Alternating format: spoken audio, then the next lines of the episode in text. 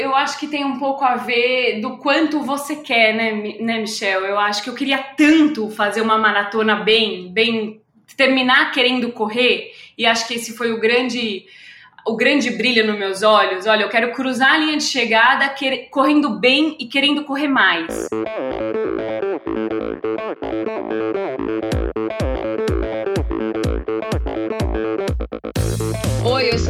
Sou a Fernanda Keller. Eu sou João Amoedo. Sou Poliana Kimoto. Aqui é o Murilo Fischer. Aqui quem fala é Ronaldo da Costa. Olá, sou Henrique Avancini. E, e esse é o Endorfina, Endorfina Podcast. Podcast. Endorfina Podcast. Tamo junto, hein? Sou Michel Bogli e aqui no Endorfina Podcast você conhece as histórias e opiniões de triatletas, corredores, nadadores e ciclistas, profissionais e amadores. Descubra quem são e o que pensam os seres humanos que vivem o esporte e são movidos à endorfina.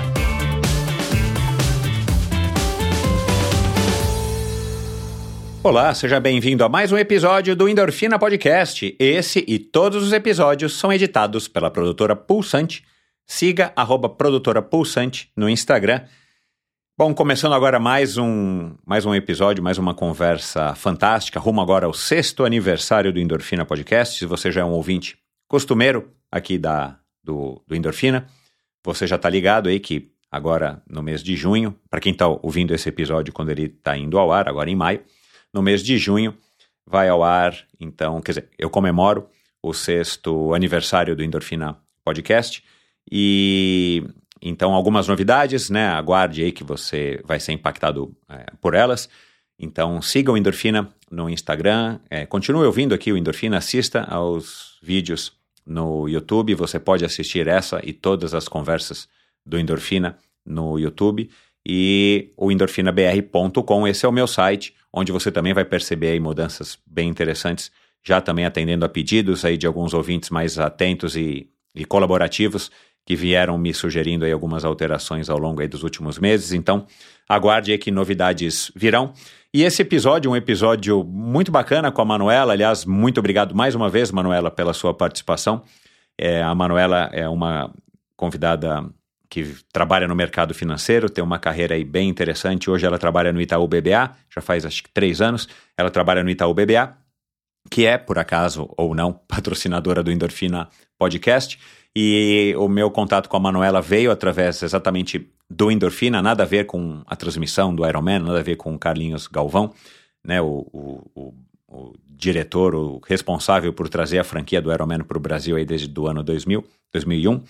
A, a Manuela ouvia, ouve o Endorfina e uma vez me procurou, querendo aí, enfim, é, que eu passasse alguns contatos para ela.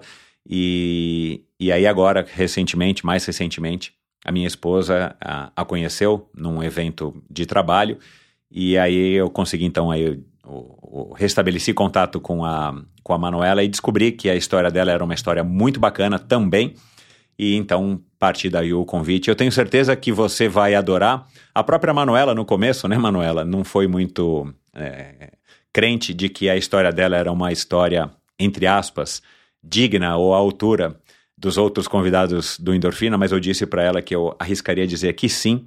E de fato, eu não me surpreendi porque eu sabia que viria uma história legal. Eu acho que ela acabou se surpreendendo pela pelo tom da nossa conversa, pelo conteúdo da nossa conversa e talvez agora ela mesma ouvindo agora esse episódio junto com você, ela vai concordar de que foi uma história muito legal. E a gente falou então, né, da infância, da vida dela na cidade pequena, ela que nasceu em São Paulo mas foi criada numa cidadezinha muito pequena no interior de São Paulo, é, da primeira bicicleta, da disciplina, da determinação, dos acertos, das escolhas. É, ela teve um, ela salta de paraquedas, ela teve uma experiência bem ruim aí no ano passado, né, é, pulando. A gente fala das maratonas, a gente fala do triatlo, a gente fala de curtir a jornada. Então são assuntos muito legais, eu tenho certeza de que você vai curtir e vai tirar aqui muitas lições e muitos aprendizados através aí dos relatos da própria Manuela Carmona. Lembrando, o episódio da semana passada fez um sucesso enorme, né? Foi comemoração aí do Dias das Mães e eu escolhi uma mãe de carteirinha e sindicato que escolheu a Luísa Cravo, que escolheu se dedicar à maternidade, né, nos primeiros anos do filho dela, do João, e ela então decidiu é, largar o triatlon profissional e passou então a se dedicar somente às corridas, às maratonas, justamente porque ela consegue então encaixar melhor na rotina dela. Foi uma conversa muito legal. Mesmo que você não seja mãe, mesmo que você não seja pai, vale a pena ouvir e continua ainda dando bastante bop, fazendo bastante sucesso esse episódio, justamente pela sinceridade, pela franqueza com a qual a Luísa tratou aí desses temas que muitas vezes são espinhentos, justamente porque há preconceitos, porque há cobranças da sociedade, porque há também uma autocobrança das mulheres, também hoje em dia, nesse sentido de que as mulheres né, é, estão buscando cada vez mais a sua independência, a sua liberdade, a sua autonomia em todos os sentidos. E aí, claro, né, a, os exemplos, as redes sociais, os meios de comunicação, eles acabaram criando também um estereótipo de que é, enfim, eu não vou entrar aqui em detalhes, porque você, eu quero que você ouça o episódio, mas a, a, a Luísa então fez a escolha dela de ser mãe quase que em tempo integral e também agora, a partir de agora, ela está optando em voltar a advogar, ela que é uma advogada aí de, de formação. Então foi uma conversa muito legal. Muito obrigado se você chegou aqui também através da, da Luísa, ou se você está chegando aqui através da Manuela, seja muito bem-vindo muito bem-vinda, porque para mim é um prazer e eu não, não faria, não estaria fazendo aí seis, há seis anos esse trabalho de é, dar voz para as pessoas que eu tenho trazido aqui no Endorfina se você não tivesse aí do outro lado. Então, muito obrigado. Vamos lá então para mais uma conversa, mais um convidado, mais uma convidada com uma história fantástica, com lições muito legais. Afinal de contas, quem é que não gosta de uma boa história, não é verdade? Minha convidada de hoje é paulistana, filha de uma educadora física e um físico. Em 1994, aos sete anos de idade, mudou-se com a família para Buritama, interior de São Paulo, aonde, diziam seus pais, ela e sua irmã mais nova teriam a chance de viver uma infância de verdade. Segundo ela, foi sensacional mesmo. Havia muito esporte, queimada, taco e natação no clube da cidade. Ela adorava as aulas de educação física e se especializou no esqui aquático, praticando no rio Tietê a modalidade do slalom como ninguém. Seus pais sempre a incentivaram a conquistar o mundo e a ter a sua independência financeira. Então, desde pequena, foi muito cobrada para estudar, performar e estar um passo à frente dos outros. No início da sua adolescência, ela deu aulas de inglês para crianças em duas creches e também em uma escola. Aos 15 anos de idade, decidiu voltar para estudar em São Paulo e conseguiu uma bolsa num tradicional colégio de freiras, o Santa Marcelina. Morando com os avós, ela terminou o colegial e, seguindo seu sonho em se tornar uma executiva, decidiu prestar direito e economia. Apesar de ter passado em duas faculdades particulares para o primeiro curso, optou em fazer o segundo na Unicamp, mudando-se então para Campinas. O importante para ela era não pagar pelos estudos e conseguir o diploma ao final do curso. Foi durante a faculdade que, através de uma amiga, ela teve contato com a corrida. Buscando perder uns quilos, ela começou a correr. Em paralelo, participava de alguns times da Atlética do curso de Economia, em especial da natação e do vôlei. Em 2011, formada, já trabalhando na área comercial de um grande banco e treinando a corrida ainda de maneira aleatória, ela participou de uma meia maratona. Mas foi uma pancreatite em 2014 que fez com que ela decidisse levar o esporte a sério. Desde então, correu diversas maratonas, experimentando os altos e baixos de quem se divide entre o trabalho estressante no mercado financeiro, com seus efeitos colaterais, e a vida de atleta amadora. Em 2016, para mudar os ares, incorporou à sua rotina os treinos de natação e ciclismo e desde então participa de provas de triatlon. Já concluiu duas vezes um Ironman 70.3 e hoje se prepara para o seu terceiro, que será aqui em São Paulo no final do ano. Conosco aqui hoje a paraquedista e mergulhadora apaixonada por animais, a economista e estudante curiosa de filosofia e neurociência, maratonista e triatleta, que desde cedo aprendeu que querer é poder, a determinada Manuela Costa Carmona. Seja muito bem-vinda, Manuela. Oi, Michel, tudo bem? O prazer é todo meu. Sou super ouvinte do Endorfina, sou super fã do seu podcast e um prazer enorme estar aqui com você hoje. Legal, o prazer é meu. É, como eu falei aqui em off, né, para você, vou falar aqui para todo mundo ouvir uma guardada conversa, né, desde do, do momento em que a gente se reconectou, porque a gente já tinha se falado lá atrás, né, por, por direct ou pelo Sim. telefone. É, hoje você trabalha no Itaú BBA, que é patrocinadora do Ironman. É, e, e aí agora, mais recentemente, a gente se reconectou aí através da minha esposa e foi muito legal porque houve... É, é o que eu digo, né? Já disse isso várias vezes, quem ouve endorfina sabe. Tem vezes que o convidado e a situação favorecem para que a gente consiga gravar e trazer histórias bacanas e inspiradoras, como eu sei que vai ser a sua. Você vai apostar, você, você vai perder a aposta. É, então, finalmente a gente está aqui.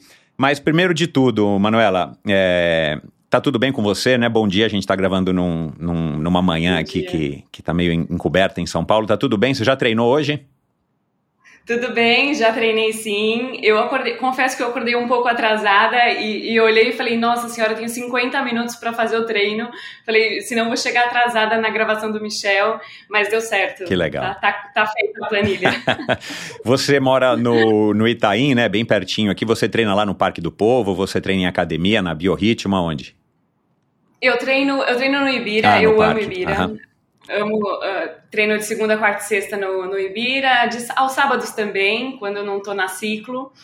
E, e, a parte de musculação e etc, eu, eu gosto de fazer bem, bastante em casa. Eu, faço rolo em casa e faço a parte de fortalecimento também em casa. Eu tenho os kettlebells, tenho os dumbbells, Ótimo. tenho todo todo um aparato aqui que eu consigo fazer meus treinos de arroz e feijão, né, para não se lesionar, uhum. não me lesionar. Exato, né? é. Legal.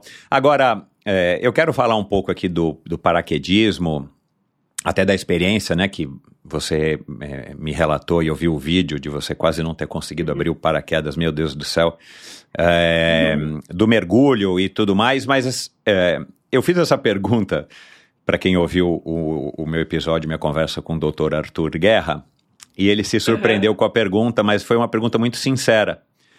É, e, e, vai ser a mesma coisa é, que eu quero fazer por você, para você aqui agora. Por quê? É, eu faço uma pesquisa, tento fazer uma pesquisa intensa com todos os convidados, mas alguns convidados que eu acho pouca coisa, né? Mas o que você me passou e o que eu descobri, o que eu fui atrás e tal, assim, eu ainda tô com uma imagem a seu respeito que tá um pouco turva. Porque é paraquedismo, né? Porque é, foi criado em Buritama. foi criado em Buritama. Tem o, a, o, mergulho, né? São 900 saltos de paraquedismo, aproximadamente 250 mergulhos. Cara, não é uma coisa que você foi mergulhar três dias lá em Fernando de Noronha, duas vezes em Ilhabela e tá tudo bem, nem foi para Boituva saltar num, num, num, num, salto duplo e, e tá feito, né? Ticado da lista, né? É, então eu começo com a seguinte pergunta: Qual é a melhor da definição da Manuela hoje? Difícil, Michel! a, não, a Manuela hoje, assim, depois de alguns, de alguns eventos do ano passado e que a gente pode conversar um pouco sobre eles e o quanto eles me fizeram refletir sobre a vida, é, é uma Manuela que consegue, que se pergunta o tempo inteiro o que eu quero. Assim, é, é uma Manuela que fala, eu, que eu quero? Eu quero mergulhar agora? É, eu quero mesmo? E aí, eu, se eu quero, eu vou. Se eu não quero, eu não vou. Então, acho que é uma Manuela muito mais autêntica e muito mais segura é, dos seus quereres, eu acho. Acho que é, acho que é por aí. Essa é a Manuela, tá? Você tá com 36 para 37 ou 37 já, né? Aham, uhum, 37. É, eu arrisco dizer, eu tenho um pouquinho mais do que você, que isso também tem a ver com a, com a idade, né? Com o amadurecimento, né? Com os tombos que a gente leva da vida, com os acertos e tal. Mas a gente vai contar, você vai contar um pouco da sua trajetória. Eu fiz rapidamente um resumo aqui na introdução.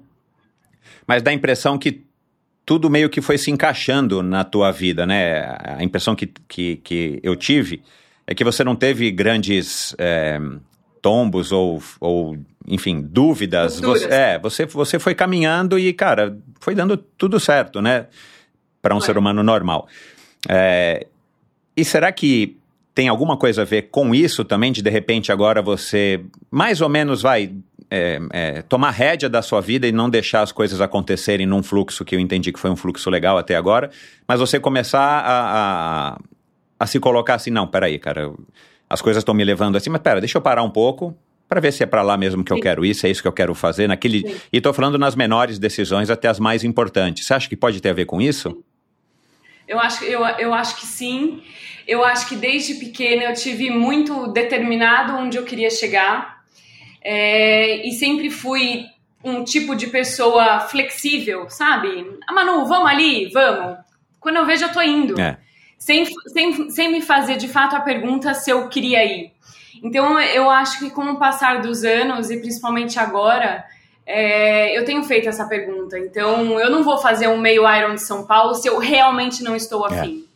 Talvez a, o meio Iron do Texas eu não estava tão afim, eu fui porque queria, porque tinha um namorado que também vai fazer e etc. Eu sempre fui uma pessoa muito easygoing, né? Tem uma amiga que sempre fala, não, mas não vai indo, né?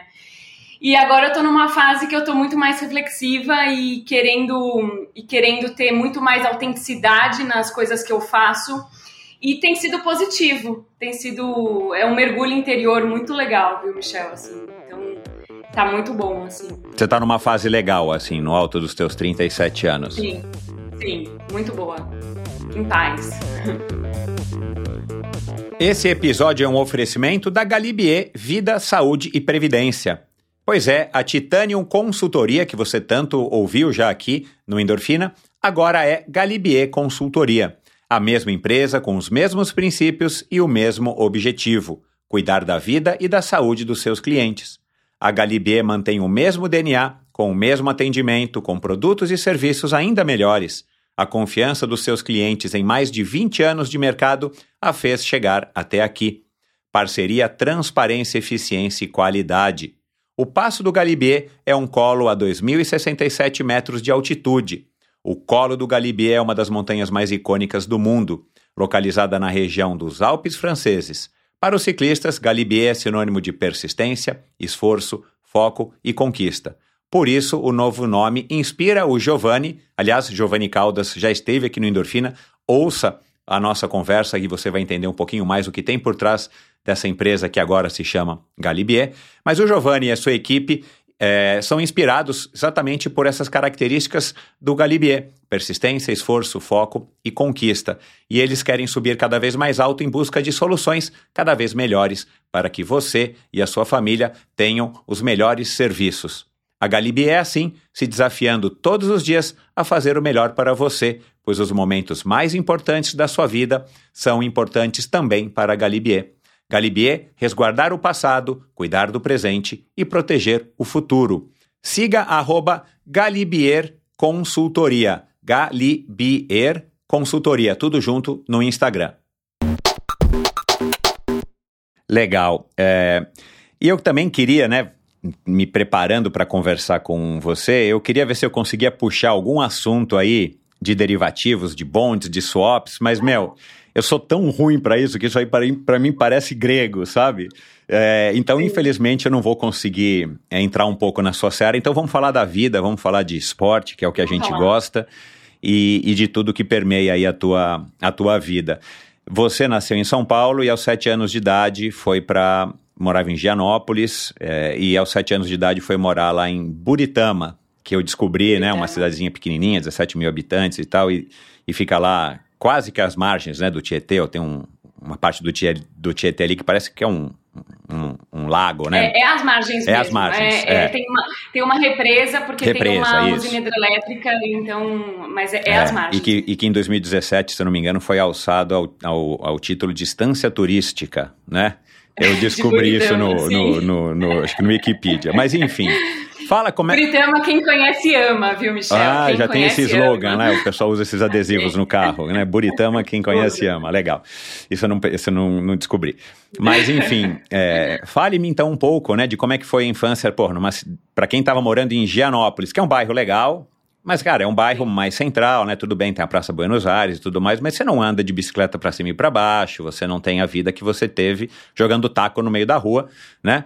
É, que para algumas pessoas do sul acho que chama bet, mas a gente conhece como taco aqui em São Paulo. É, conta um pouquinho aí como é que foi essa vida, sair de São Paulo, que você também estava com sete anos, que é a idade da minha filha praticamente, já tem as amiguinhas, já tem tudo, então foi fácil, foi uma transição legal, vocês foram por motivos financeiros, por que, que vocês foram e como é que foi essa transição, como é que foi essa vida em Buritama? É, a vida em São Paulo, antes de me mudar para Buritama, era uma vida muito, muito dentro do apartamento, né, Michel? Acho que uma vida parecida com basicamente 80% das famílias de classe média em São Paulo vivem. É, a gente ia no Parque Ibirapuera, meu pai levava a gente para andar de patins, a gente até tinha alguma atividade atividade esportiva, esportiva na época. O meu avô tinha uma academia de natação, então a gente ia de terças e quintas nadar. Então, assim, até tinha, só que era uma família tradicional paulista que vive dentro do apartamento. A família do meu pai morava em Buritama, todos os meus primos moravam em Buritama, então a gente tinha o costume de passar férias em Buritama. E doía no coração do meu pai, toda vez que a gente tinha que voltar de Buritama, eu e minha irmã, a gente vinha chorando Ah, tá 500 explicado. quilômetros Aham. de, de Buritama até São Aham. Paulo. E chegou um momento que, que bom, né? A profissão do meu pai, ela permitia com que ele morasse no interior de São Paulo, porque ele, nessa época ele já tinha deixado de ser físico e ele já trabalhava com laticínio com meu avô. Ah, que legal. Então ele poderia morar em Buritama. Então meu pai falou: olha, meninas, a gente vai se mudar para Buritama, vocês vão ter infância, vocês vão ver como é bom. E assim, a gente, a gente amou, na verdade. Aham. Foram foram do- dos anos no- de 94 até 2002, que foram os anos que eu morei em Buritama, foram anos espetaculares. A gente andava de bicicleta pela rua, a gente ficava nadando no Rio Tietê o dia inteiro, pulava da ponte. É, a hora que tocava Ave Maria, a gente tinha que voltar para casa com as bicicletinhas. Então, foi uma infância muito, muito boa e que me fez, de fato, apaixonar pelo esporte. Uhum. assim. eu me lembro da minha mãe falar, menina, para um pouco, não para. Tipo, eu de boné pra trás, sabe? Muito moleca, muito moleca, muito moleca, Aham. muito. E as memórias, então, são as melhores, né? De uma infância na rua, Muito solta, moleca mesmo, né? No, no, no- no- no Moleca, bom muito sentido, moleca, é. muito moleca. Ia pro clube todos os dias. Nessa época, minha mãe dava aula de natação no clube, então a gente nadava todos os dias. Eles achavam que eu ia ser super top na natação, mas eu acabei até nem sendo, tipo, e, e sendo mais ou menos, né, Michel, igual a gente já falou. É, mas foi uma infância ótima em Britama e, e o curioso é que na época, como o rio, já, o rio era limpo, ainda é limpo, né? Ainda é limpo. Então nessa época o pessoal já tinha muita, muita, muita parte do, do esporte aquático. Então desde pequena o meu pai me ensinou a gente a, a fazer esqui aquático. Então sei lá, desde os antes até de me mudar para Buritama eu já fazia porque eu ia para lá no final de semana. Então eu cresci fazendo muito slalom. Uhum. Então todo final de semana eu e meus primos ficávamos, ficavam eu e mais dois primos que são muito queridos, ficavam os dois no jet e um puxando e o outro ia. E aí a gente ia revezando. A gente ficava praticamente o final de semana inteiro fazendo esqui aquático. Cara, que delícia, hein, meu? Muito bom. Que legal. Muito bom. E assim, não é que ah, é uma família super. Não, a gente era uma, era uma família simples, mas que muito ligada ao esporte. Então, eu gostava demais. assim. E, e- e a sua mãe, professora de educação física, formada em educação física, né? Ela, ela dava uma forçada, ela incentivava, ela praticava e vocês tinham esse exemplo? Ou foi uma coisa que partiu de vocês, ou por conta até do contexto também, né? De Buritama ser uma cidadezinha pequena, é, que aí você disse que né, andava de bicicleta, praticava esqui, adorava educação física. Então, o esporte já estava, vai, dentro da cultura dos Carmona, ou foi uma coisa que você e eventualmente a Rafaela, né, que tem um ano e pouco a menos do que você, foram pegando justamente nessa fase de Buritama? Eu acho que a gente foi pegando mais na fase de Buritama. Aham. E o meu pai incentivava muito. É, tinha um jet ski, que é aquele jet ski em pé, sabe, Michel? Aquele que. Acho que nem existe mais, não é, acho que não existe existe mais. mais. Não existe. Então, tinha um colega do meu pai que tinha esse jet ski. E eu tinha lá 5, 6 anos. Eu ia na frente do meu pai, assim. A gente passava a ponte. Meu pai pulava no rio pra eu ficar treinando. Caramba, meu. Porque o, é, porque o delegado não deixava uma menina de 6 anos com um negócio motorizado. Não, não. Então, assim. Meu pai era sempre ameaçado. Zé Carmona, pelo amor de Deus, a gente vai multar você porque a Manuela tá andando de jet ski. Então, assim, o meu pai foi muito incentivador dos esportes. Por mais que a minha mãe tenha sido a educadora física, hoje ela, hoje ela tá bem longe, inclusive, dos esportes, Aham. mas o meu pai sempre foi o grande incentivador é, dos esportes e da, da coragem, né? Essa, toda a parte do paraquedismo que vai vir lá na, lá na frente foi muito, muito meu pai me instigando a, a não ter medo, Uhum. né? É, e eu vi um é vídeo teu que, que o teu pai tá, né, com você ali com a roupa de paraquedista e tal. Eu pensei, bom, ah, por isso que você pula, que você salta, né? O teu pai era saltador, é saltador. Mas eu descobri que não, tinha sido o primeiro salto não. dele, né? Eu só fui de, eu só fui filmar. É, Eu- ele fez um salto duplo e eu, e eu fui, fui fazer a filmagem. Aham. Foi super legal. Foi ele quem te ensinou a andar de bicicleta sem as rodinhas? Foi. Lá em Foi, Buritama, foi. provavelmente. Na verdade, eu, me- eu tenho uma imagem de um de estar num prédio aqui em São Ah, tá. Paulo. Eu me lembro dele Aham. fazendo, então a gente andava também no Ibirapuera, Aham. mas em Buritama que foi que É, porque lá dava pra tive a minha sair, primeira exato. É, tipo, não tem a Não, preocupação. lá eu, lá eu tive a minha primeira bicicleta. Eu me lembro do meu pai me dando a minha primeira bicicleta. Ele comprou no Paraguai na época, era uma bicicleta prata, alpina, com o câmbio na com o câmbio aqui, Caramba, sabe? Era que legal. Nossa, eu me lembro. E eu tenho essa bicicleta até hoje. Ah, que legal, Tá lá em Buritama. cara, que legal. Pô, guarda porque já tá relíquia, né? Já tá vintage. Já tá Exato, é. Com certeza. É, ô Manuela, e o Santa Marcelina ainda é de freira ou é de freira quando você estudou lá? Porque eu tenho primas que estudaram lá muitos e muitos anos no Santa Marcelina. Eu fui entrar no site aqui e não descobri se é de freira. Eu sei que tem alguma conotação bastante religiosa, até pelo nome, né? A pessoa que fundou um homem e tal. Mas é- era uma escola de freira, e como é que foi depois que, que você voltou para São Paulo para estudar no Santa Marcelina com bolsa? É, eu já tinha estudado no Santa Marcelina quando a gente era pequena. Meu- minha Ah. mãe estudou no Santa Marcelina. É, quando a minha mãe estudou, era uma escola só de mulheres. Isso, é. Mas quando eu voltei a estudar, já era uma escola um pouco mais profissional. Ah, tá. Ainda tinham as freiras, só que, só que já era o corpo, corpo docente já era de pessoas não, não religiosas, né? Ah, tá certo. Não, não, da, não da casa. Entendi. É porque eu me lembro que as minhas primas estudaram lá e era só de mulheres e era de freiras, né? E a gente pinta aquele. Nunca conversei com ela sobre isso, mas a gente pinta aquela coisa que a gente vê nos filmes que não é tão legal, né? Sim, sim, sim. Não, mas na minha época já era normal, já era. Já podia ir de tênis, a calça era de moletom, já era uma Ah, tá. escola mais tradicional paulistana, Uhum, assim. uhum. E eu acabei vindo porque eu tinha uns 15 anos e, e eu sempre, sempre gostava de vir para São Paulo na casa dos meus avós. E eu falava para meus pais, nossa, eu quero ser alguém na vida, quero ser uma executiva, assim, tenho isso na cabeça, tinha isso na cabeça, né, Michel? Eu não sabia o que eu queria ser, Aham. se era médica, se era...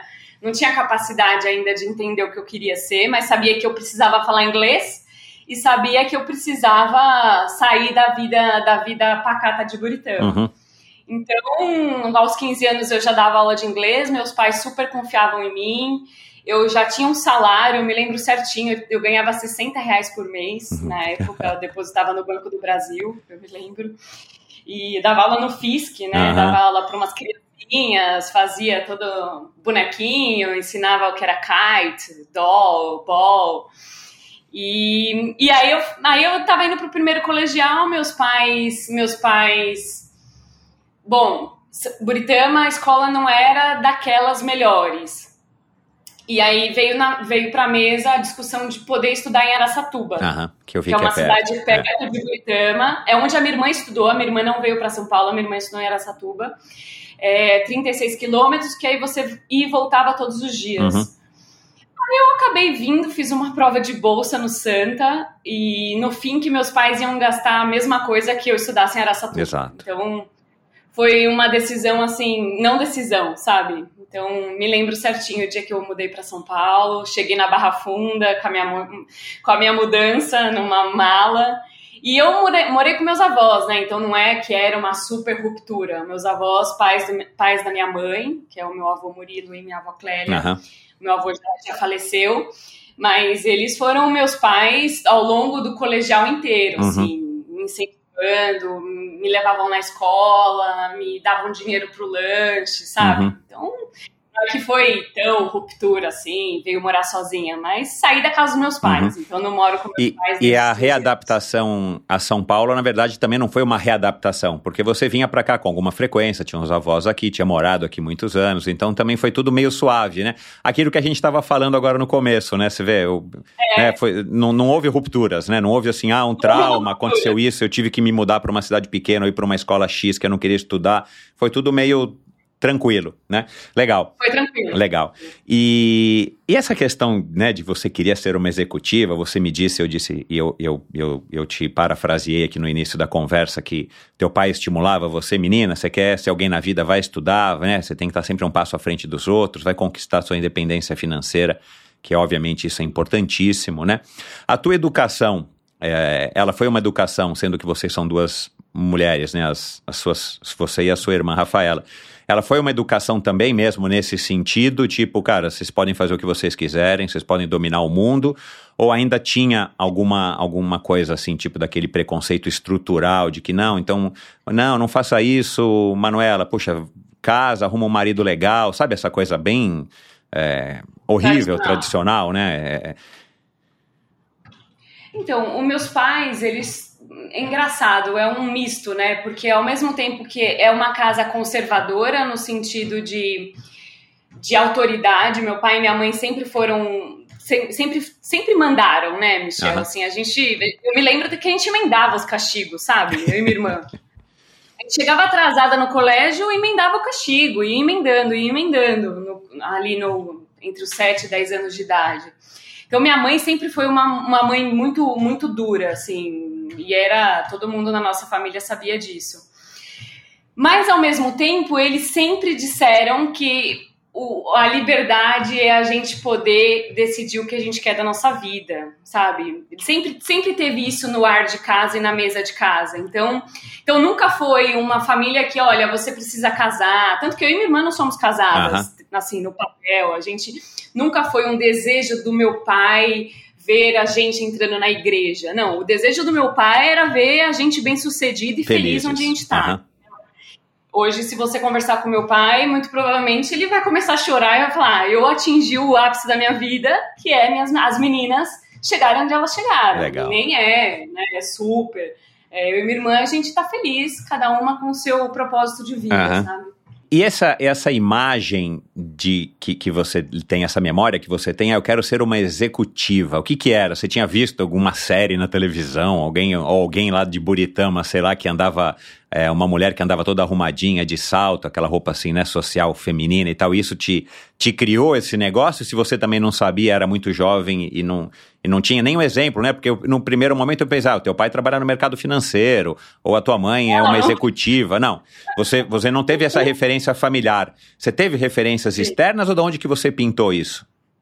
O meu pai era uma pessoa, ele é uma pessoa muito ligada, assim, é uma pessoa que com, na década de 90 já tinha um computador né? Ele teve aquele startup e, assim, sempre foi uma pessoa muito ligada à tecnologia, uhum. primeiro ponto. Então, meu pai, por mais caipira que fosse, é um, é um pai muito, é um pai muito ligado uhum. no que está acontecendo. E eu me lembro dele, dele falar muito sobre filhos de amigos de São Paulo dele. Na época ele já foi maçom aqui em São Paulo, filhas, filhas e filhos que trabalhavam em, em, empresas multinacionais. Eu me lembro de uma chamada Luciana, que trabalhava na Nívia. E ele falava: Nossa, olha a Lu, que legal, ela é diretora na Nívia, ela vai para a Alemanha, olha que legal a vida dela. Então, isso eu tenho um pouco de referência em algumas pessoas que meu pai foi comentando ao longo da vida. Entendi. Né? Entendi. Então, por isso que eu não sabia exatamente o que era, sabe, Michel? Eu não sabia se era uma advogada ou se era uma pessoa que fizesse relações internacionais, uhum. ou se era uma pessoa que fizesse economia. Eu acabei fazendo economia porque meu pai fez inscrição na Unicamp. Uhum. Eu... Cara, que curioso e na isso, época né? Eu, e na época eu falava, não me importa, não me importa, eu sei o que eu quero e é lá que eu quero chegar, não importa qual, assim, se eu vou fazer economia, direito ou administração. É, ficou claro, é. Entendeu? Uhum. Mas acabou que você acertou, né? Porque você também disse que já lá no teu estágio, já lá no, no Bradesco, que você passou 10 anos no Bradesco, você em algum momento comentou com teu pai, pai, é aqui que eu quero ficar, acertei, e isso aqui é o meu mundo, e você já estava fascinada pelo que você estava vendo lá na área comercial do, do Bradesco. Outro momento também que normalmente é, é, muito comum aqui no Endorfina, esses momentos de ruptura, né? Sai da adolescência, ou é aquelas crises chatas de adolescente, aí depois entra na fase adulta, não sabe o que vai fazer, ou entra, ou presta alguma coisa, começa a trabalhar naquele negócio, mas não é nada aquilo que ele quer fazer, a pessoa quer fazer, e você de novo fez uma transição, né, de novo para a fase adulta, para o estágio, para o trabalho, que você se encontrou. E o que, que você viu ali é, e é onde você está até hoje, né? Você trabalha no private banking do, do, do Itaú BBA. O que, que você viu que de fato correspondeu às suas expectativas, aos seus desejos, ao, ao que você buscava desde então, é, aos 15, 16 anos? É, a, quando, a, quando eu comecei o estágio no Bradesco, eu ainda estava terminando a faculdade de economia na Unicamp. Então, eu peguei o último ano da Unicamp, que é o quarto ano, Aham. eu dividi em dois, praticamente em. Eu me formei em quatro anos e meio, mais ou menos. E durante esse meio ano, eu trabalhava durante o dia e à noite ia para a Unicamp, fazia as matérias que faltavam e voltava de manhã. Voltava de noite, meia-noite, chegava, enfim, era, era uma vida. Hoje em dia, quando eu falo minha vida tá difícil, eu lembro dessa época, porque nessa época eu não tinha nem carro, eu ficava dependendo de carona, pegava ônibus, então descia no meio da marginal, pegava táxi, então essa época foi uma época bastante difícil. Aham. Mas ao mesmo tempo foi, foi ótimo porque eu cheguei num. Cheguei lá no Bradesco como assistente de um. Assistente do mesmo cargo que eu sou hoje, né? Praticamente. Ele se, chamava, ele se chama Edson Bueno e, e, e ele, era, ele delegava bastante as coisas para mim, apesar de ser ainda uma estagiária. Então, eu falei, nossa, tô num lugar que eu posso ser eu mesma, sou uma pessoa comunicativa, de fácil acesso, que gosta de, que gosta de trocar ideia, que gosta de, de falar sobre diversos assuntos, economia, política, etc. É um lugar que eu também tenho acesso à informação, porque várias informações privilegiadas passam na mão dessas áreas dentro dos bancos. E tenho acesso a pessoas, porque eu poderia falar desde o estagiário das multinacionais, que meu pai tanto falava, até o CEO das companhias, a depender da situação. Então eu falei, nossa, aqui eu tenho informação, pessoas, e eu posso ser eu mesma. É aqui que eu quero ficar. Cara, que sorte também, né? Assim, eu me lembro, me lembro de falar pro meu pai e falar, pai, achei o estágio, você não acredita? Ele, calma, calma, pode ser que tenha. Eu, não, pai, é aqui que eu quero fazer. Exato, não, é. não necessariamente no Bradesco, mas eu tinha achado o que eu queria fazer da minha vida. Uhum. E lá se vão, sei lá, quase 20 anos. 15 anos. 15, não, 15 anos, 15 na verdade. anos. 15, porque são 10 anos de Bradesco É. e, 5 anos de E você e você continua achando que você está no lugar certo. Isso, é, isso não é não é não é para muitas pessoas, né? Isso acho que você deve ter noção, né? Da quantidade de amigos e amigas que você tem que mudam, que estão em dúvida ou que estão chateados, permanecem no mesmo trabalho, na mesma função, mas estão chateados. Que legal. Agora você foi uma aluna é, muito inteligente, CDF, esforçada. Como é que você era também como uma como uma aluna, tanto da escola, né, do Santa Marcelina já no, no segundo colegial, no, no segundo grau, quanto na faculdade? É, eu era uma esforçada, Michel. Assim, eu tinha que estudar um pouco mais do que todo mundo, mas eu era, eu era muito disciplinada, muito, Aham. assim, ainda sou, Aham. né? É, eu sou virginiana e, e em alguns aspectos, quando eu foco e falo assim, vou começar a estudar às seis da manhã, eu começo às seis da manhã. Então, é, eu era muito disciplinada. Então, no colégio, eu começava a estudar às duas da tarde. Me lembro de fazer um intervalo e assistir Malhação com a minha avó. E depois, às seis da tarde, voltar a estudar, das seis às nove da noite de novo. Uhum. Porque eu sabia que eu precisava passar numa escola pública. Porque meus pais sempre verbalizaram que a escola. O ensino médio eles pagariam, a escola pública. A, Faculdade, faculdade eles não. não pagariam. Aham. É, eles sempre tiveram isso na cabeça, não sei. Uhum. Coisa, coisa. E, e essa disciplina tua irmã também tem? Essa disciplina veio da sua mãe, veio do seu pai? Você consegue identificar ou é uma coisa que surgiu da sua própria cabeça? A minha irmã é mais inteligente. ela é. Ela, minha irmã, ela precisava estudar menos e, e chegava no mesmo lugar que eu. E, mas ela também também estudava. Minha mãe sempre foi muito dura com a gente no estudo. Aham. Sempre, muito dura. A gente não podia entrar de recuperação. A gente nunca ficou de recuperação. Aham. Nunca. E, e- e era Não me sua mãe que ficava mais próxima de vocês nessa, nessa, nessa- nesse Sim. quesito aí dos estudos e tudo mais, da aplicação na escola. Quando a gente, quando a gente mudou para Buritama, com sete anos de idade, minha mãe fez a gente fazer aula particular, sabe? Porque na época só tinha escola pública em Buritama, ela, não, vocês vão ter que estudar o dia inteiro. Aí eu estudava o dia inteiro. Uau. Então minha mãe sempre foi muito, muito, pegou sempre no nosso pé com relação a isso. E aí acho que você cria o hábito, né, Michel? Aí na época da faculdade não foi diferente.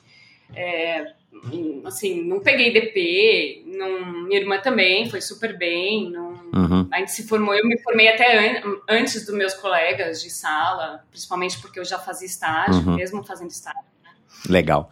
É, quero quero é, colocar aqui uma, uma mensagem de alguém que mandou uma mensagem para você, obviamente. E aí a gente comenta e segue a conversa. Vamos lá agora, por favor. Ai, meu Oi, Manu, meu amor. Nossa, o que dizer sobre você, hein?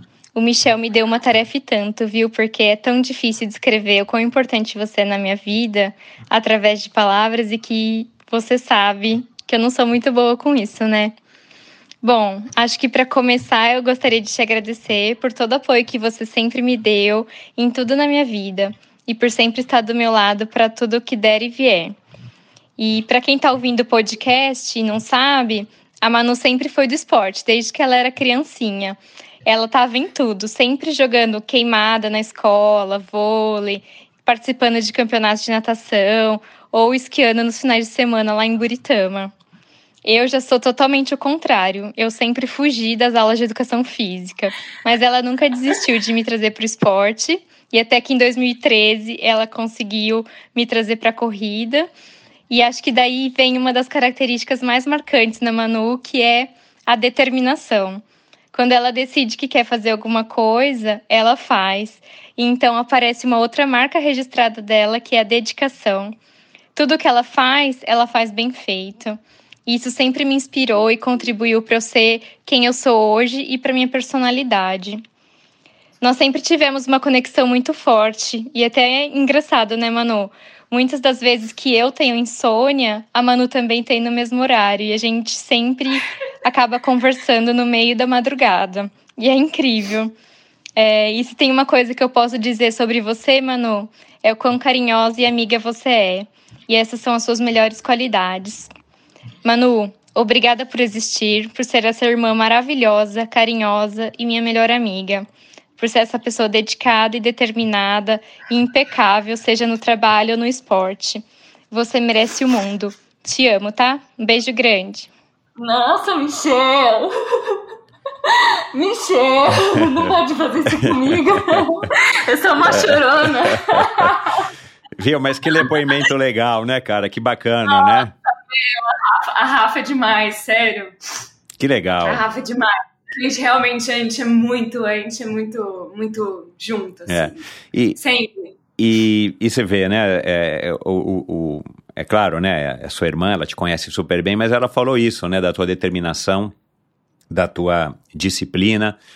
É, e isso, é, eu acho que é, a gente vai entender um pouquinho mais agora aqui também na tua relação com o esporte, mas é, é de fato, pelo que eu estou percebendo, quem é, quem é a essência da Manuela é isso, né?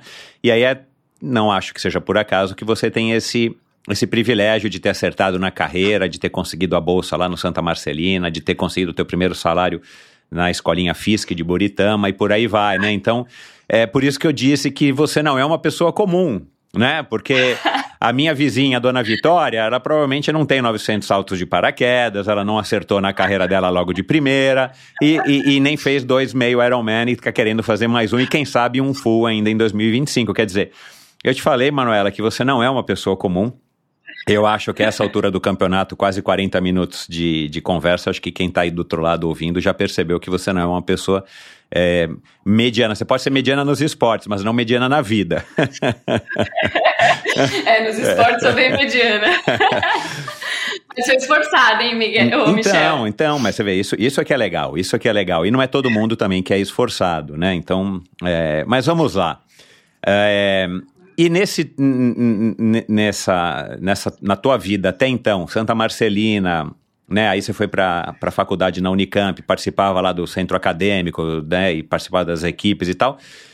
Mas fora isso, você tinha alguma vida esportiva é, ou praticando algum tipo de atividade física fora da Unicamp e enquanto você também é, já começava a estagiar no, no Bradesco ou você negligenciou um pouco essa parte para ir atrás, né, da, dos seus sonhos.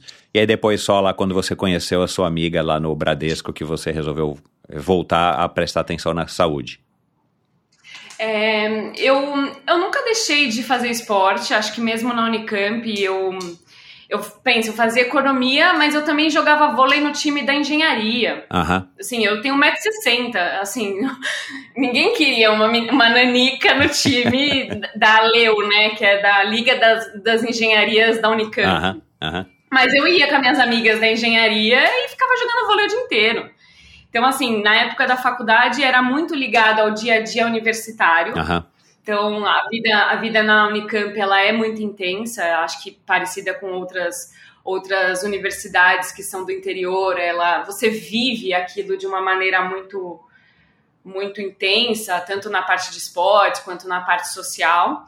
Então, diria que na Unicamp era mais ou menos isso. Eu corria na pista, fazia vôlei, fazia natação, é, tinha uma escola de educação física muito boa, ainda tem É. na Unicamp, então o pessoal, todo mundo treina lá. É um campus muito legal para correr também, tem algumas pirambas assim, então, então dá para correr bastante. E aí, eu, quando eu comecei a, a trabalhar no Bradesco, eu confesso que eu deixei um pouco de lado, Aham. confesso. E dei um abra abracei a cerveja, viu, viu Michel? É, eu quero abordar esse assunto um pouco. Abracei a cerveja, aquela época que todo mundo é trainee, sabe? Os happy hours, está começando a vida no mercado financeiro. É, então, nessa época, eu troquei a corrida pela cerveja. Uhum. Mas estava feliz e tranquila até a hora que a sua amiga te convidou, olha, vamos correr e tal, porque dá pra, dá pra beber cerveja, perder um pouco a barriguinha e, e, e poder beber, né, é, correr para poder beber. Mas é que aí, cê- engraçado, né? Todo mundo passa por uma fase dessa na vida. Fala, olha, eu vou, vou deixar um pouco de lado para ficar full no trabalho. E quando você vê, assim, é pouco que você abriria mão de trabalhar para ter uma qualidade de vida muito melhor, É, né, Michel? é. E é isso, isso que eu tento trazer hoje lá no banco, sabe? Principalmente à luz do patrocínio que o banco tá fazendo no Ironman, é, o quanto que é possível conciliar as duas, as duas vidas, a vida profissional, a vida em casa e a vida, a vida atlética, né, esportista, com um, um pouco mais de saúde física. Uhum. E, e você, obviamente, demorou um pouco para descobrir isso, teve que ter a pancreatite e tudo mais, mas como é que foi? Igual a pancreatite. Mas como é que, que você acha que foi pela bebida, né? Você não tem certeza. Até hoje eu não tenho certeza. Eu me lembro que eu fui numa balada com alguns amigos do banco, que é dois amigos que, tra- que trabalhavam comigo. Um, um ainda tá no Bradesco, inclusive. Mas assim, eu bebi uma Heineken, assim, não foi que eu bebi, já outras vezes já tinha bebido muito mais. No outro dia, passei muito mal, Michel do céu, assim, uma dor abdominal terrível por dois ou três dias. E aí chegou na segunda-feira, eu resolvi no, no, no gastro. E na hora ele falou: é pancreatite, vai fazer um exame de sangue, sua, sua lipase e sua amilase vão estar vão tá super altas. E, e realmente estavam. E, e aí, o, e assim, o engraçado da vida é que pancreatite é um caso muito sério, o pâncreas é um órgão, um órgão que não, não, não substitui, né? Exato. Então, se tem câncer de pâncreas, tem um problema sério, se você tem.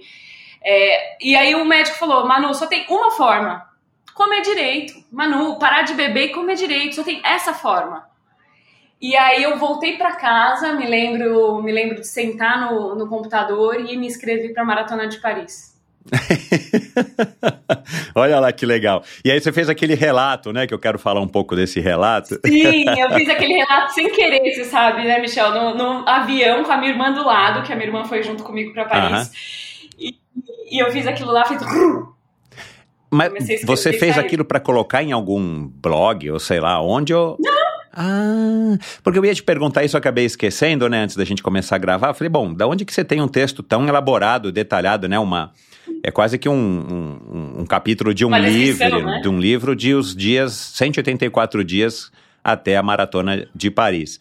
Mas eu quero falar disso já já. Agora, como é que foi o teu contato com a corrida? Assim, o que que também te deu na, na né, assim, ah, vou começar a correr. Você já nadava, já fazia lá o teu vôlei, a natação e tudo mais. E você resolveu correr, então, é, por, por recomendação da sua amiga. Foi a única e exclusivamente perder peso? Assim, no final era é o esporte que mais emagrece. Porque eu sempre tive. Eu, eu nasci de regime, viu, Michel? Assim, Ah, é? Nasci de regime. Nasci. Nasci de regime, me lembro da minha mãe muito brava porque eu tomei sorvete, minhas primas podiam e eu não poderia, porque eu sempre tive uma, uma, uma tendência a engordar. Na fila, um, um- um episódio que é engraçado. Lá em Buritama eu tenho 10 primos, todos eram raquíticos, Aham. Inclusive a minha irmã. Aí minha avó fazia a fila do biotônico. Do biotônico Eu era a Fontoura. única que não podia tomar o biotônico. Eu era a única. Para abrir o apetite. Tipo, hoje é bullying isso. Eu falo É. pra elas, hoje é bullying. Tá todo mundo gordinho e eu não tô. Aham. Então, assim, eu nasci de regime. Então, a corrida, Michel, a corrida pra mim foi o esporte mais fácil, mais democrático, que eu vou gastar menos dinheiro e eu vou emagrecer. É, o mais efetivo, é. É. E eu, como meus avós moravam em Perdizes, aí depois que eu voltei da Unicamp pra cá, eu corria na Sumaré, então era, era um, um- era fácil. Aham. Era- Entendi. E, e você gostava da corrida ou você não, também não tinha isso? Você só corria porque você queria obter, no final das contas, um, um gasto calórico e perder um pouco de peso? Até a pancreatite eu era mais pra emagrecer mesmo. Aham. Era o net, sabe? Corri, posso comer, Aham. corri, posso comer, Aham. né? Uma ingenuidade. Mas depois da pancreatite, depois que eu treinei de forma séria, né? Como como fiz várias vezes vi- na vida de estudar de forma séria, por exemplo, é, eu acabei acabei gostando e eu acho que é esse é um é um dos assuntos que eu também gosto de estudar, que é o quanto a- o seu cérebro se mo- modula num hábito, É. né? Então, acabou que virou um hábito e acabei gostando. Uhum. Mas você correu a sua primeira maratona já no comecinho da tua vida como uma corredora, né? Não foi? Mas eu já tinha feito uma meia, já tinha Ah, feito. tá. Entendi. Tá. Já tinha feito, mas assim, duas horas e cinco, assim, não era tão ruim, mas assim, era de amadora, muito amadora. É, mas, sabe? mas correr uma maratona com objetivo ainda, assim, predominantemente, treinando aleatoriamente como você descreveu, né? E, Uhum. e, e querendo basicamente perder peso, né? É, é um pouco radical, né? Você não precisava fazer uma maratona, até porque, né? Você deve ter ficado Sim. quebrada durante vários dias depois, né? É, foi também na onda, assim, tinha amigos indo, amigas indo, e de repente falou, ah, vou me inscrever na maratona, ou você foi é, independente? Fui independente, fui porque eu sabia que isso ia me criar o hábito. Ah. Eu sabia que ia me criar o hábito. Obviamente, não, obviamente não a maratona em si, mas todo o, o trajeto, né? O O foco a no, jornada. É, a jornada. O foco naquele objetivo grande, que aí você sabia que você não podia dar pra trás, porque tinha toda uma coisa envolvida. Cara, interessante isso daí, né, cara? Que legal essa É a estratégia. jornada. É a jornada de, de, de comer direito, que eu precisava começar a comer direito, de não beber, né? De diminuir a bebida e de começar a gostar de treinar, de correr. Cara, interessante, que legal essa estratégia. E deu certo, né? Apesar de que foi só a pancreatite que te alertou, né? Deu certo, Sim. só que não. Mas você já tinha tido a experiência, você já tinha tido aquela endorfina, adrenalina, toda aquele, aquela, Sim. aquela explosão de, de eh, hormônios dentro do seu corpo de ter corrido a maratona. Não foi uma experiência traumática, tipo, você chegou se arrastando e vomitando, nunca mais Zero, quero ver isso. Zero, zero. Foi o que? Uma maratona de São constante. Paulo? Não, foi a maratona de Paris. Ah, entendi. Foi a maratona de Paris de 2014. Como foi? Eu tive uma pancreatite em agosto. Ah, e aí, tá, então eu confundi. 184 dias depois, eu, eu corri a, a maratona de Paris. Entendi. entendeu? Eu achei que. Eu achei que. Eu corri uma meia maratona antes, assim, mas aleatória. Ah, assim. tá. Aí, Tá, tá bom. Entendi, Entendeu? entendi. É, bom, e. E aí, eu, no no teu relato, né, eu achei uma coisa curiosa que você, tipo, se vangloriou. Eu entendi assim, né? Que você se vangloriou, que você recusou um convite para passar o carnaval no Rio, com bloquinhos e tudo mais, e que e que você ficou sozinha em São Paulo, né, no feriado de carnaval. É, para quem curte o carnaval, naquela época, né, é- é- ainda era um pouco deprimente. Hoje em dia São Paulo já tem um carnaval mais bacana. Mas você viu todos os Sim. seus amigos indo pro, pro Rio, né? Naquela sauna, fazendo, participando dos bloquinhos e dos desfiles e tal. E você aqui, aí você foi pra Boituva, saltou duas vezes, engoliu ali a sua, a sua frustração de estar em São Paulo Uhum. e ainda fez um longão no sábado, alguma coisa assim, né? Foi, foi, É. foi. É, me fala um pouco disso, assim, como é que foi esse, essa, essa, enfim, essa, esse processo de adaptação, né, de entender que se você tinha um objetivo e, cara, né, a maratona de Paris acontece, acho que março, por aí, e Abril, abril. e de fato, né, perto do carnaval acaba atrapalhando, né, a sua, a sua disciplina, a sua rotina de treinos.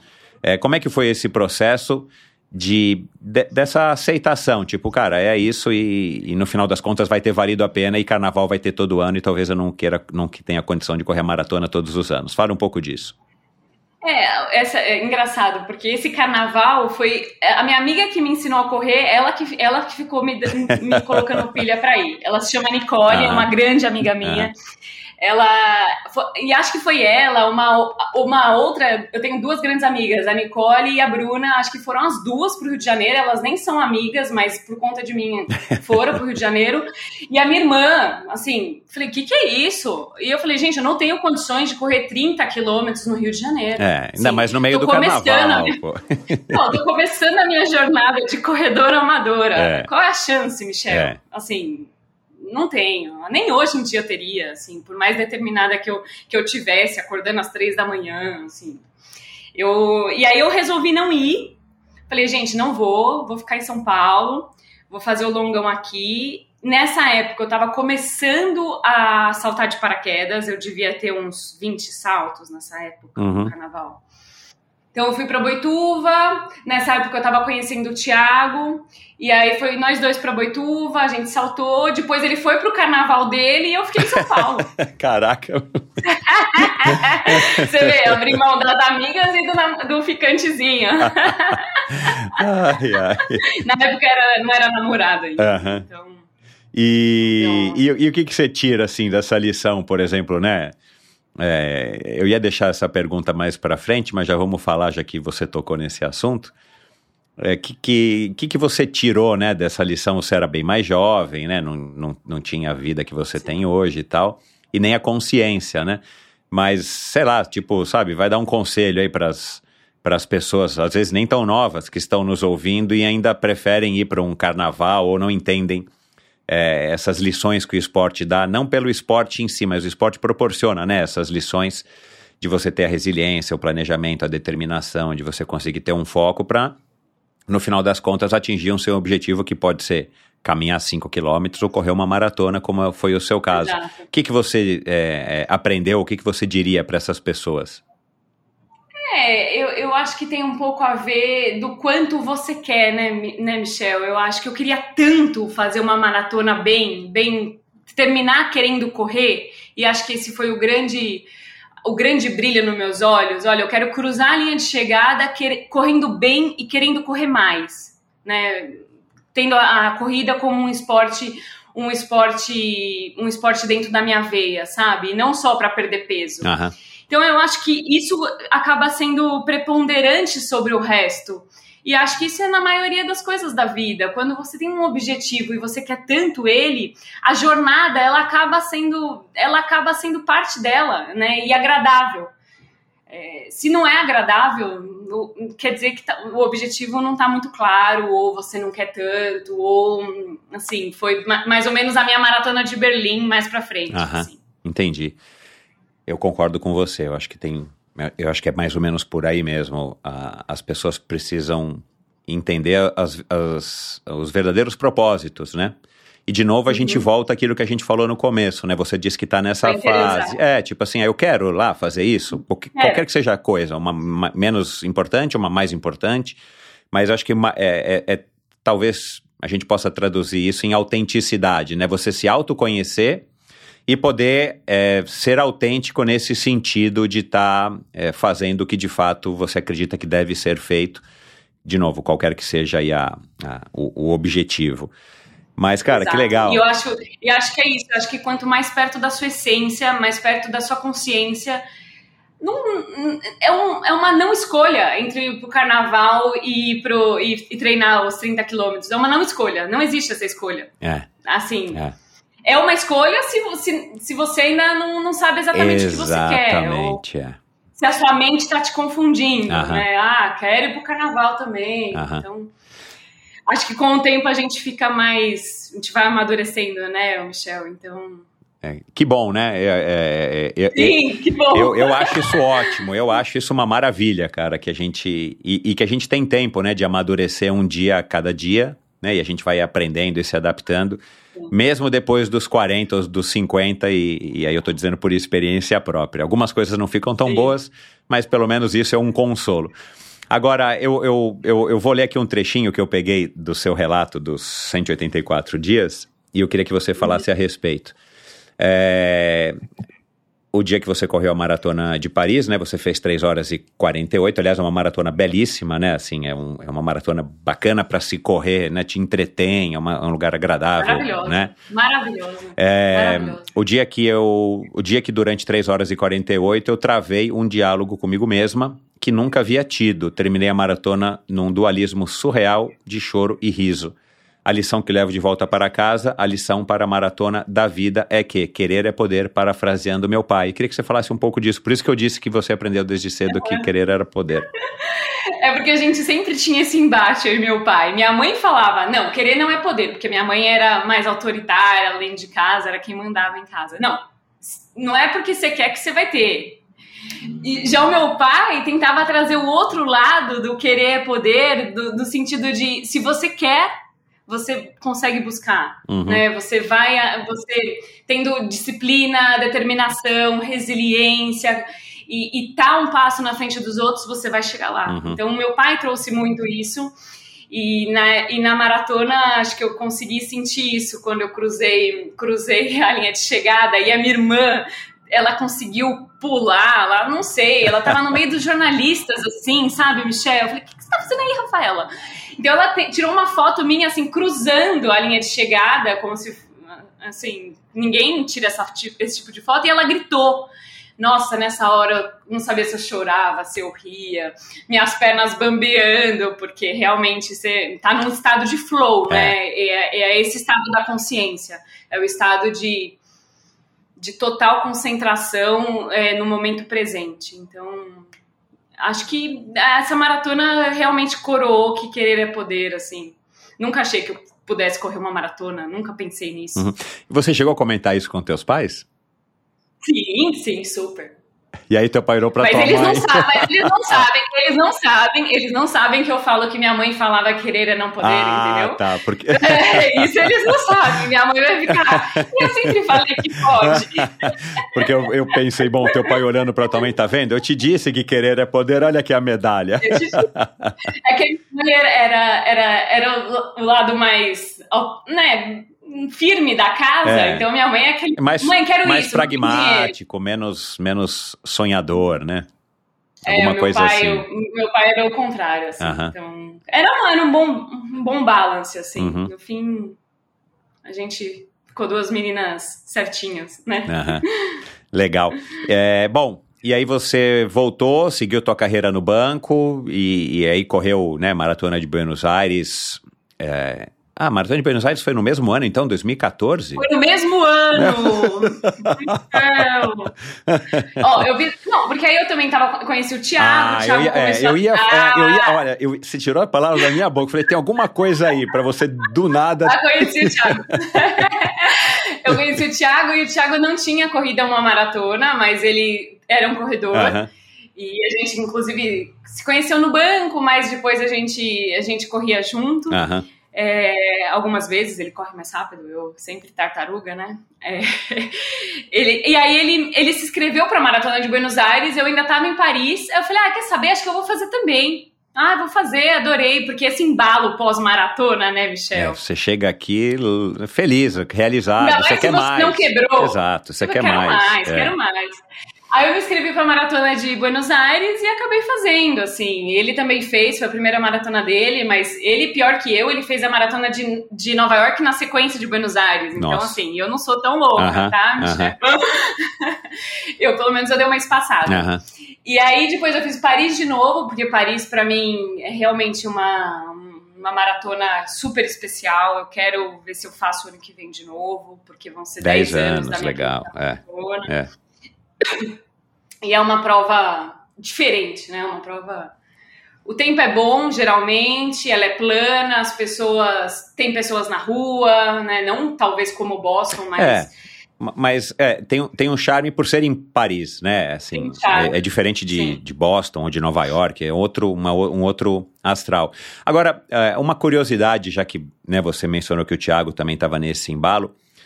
É, tudo bem que eu entendo que você gostou da corrida, você se, discipli você se disciplinou, entrou na sua cabeça de fato que você era uma corredora, maratonista, né? Por isso que as pessoas se intitulam maratonistas. né? Não dá pra você falar, "Ah, eu corro uma maratona aqui, né? As pessoas são São maratonistas, exato. é, as pessoas se tornam maratonistas, eu entendo muito bem isso.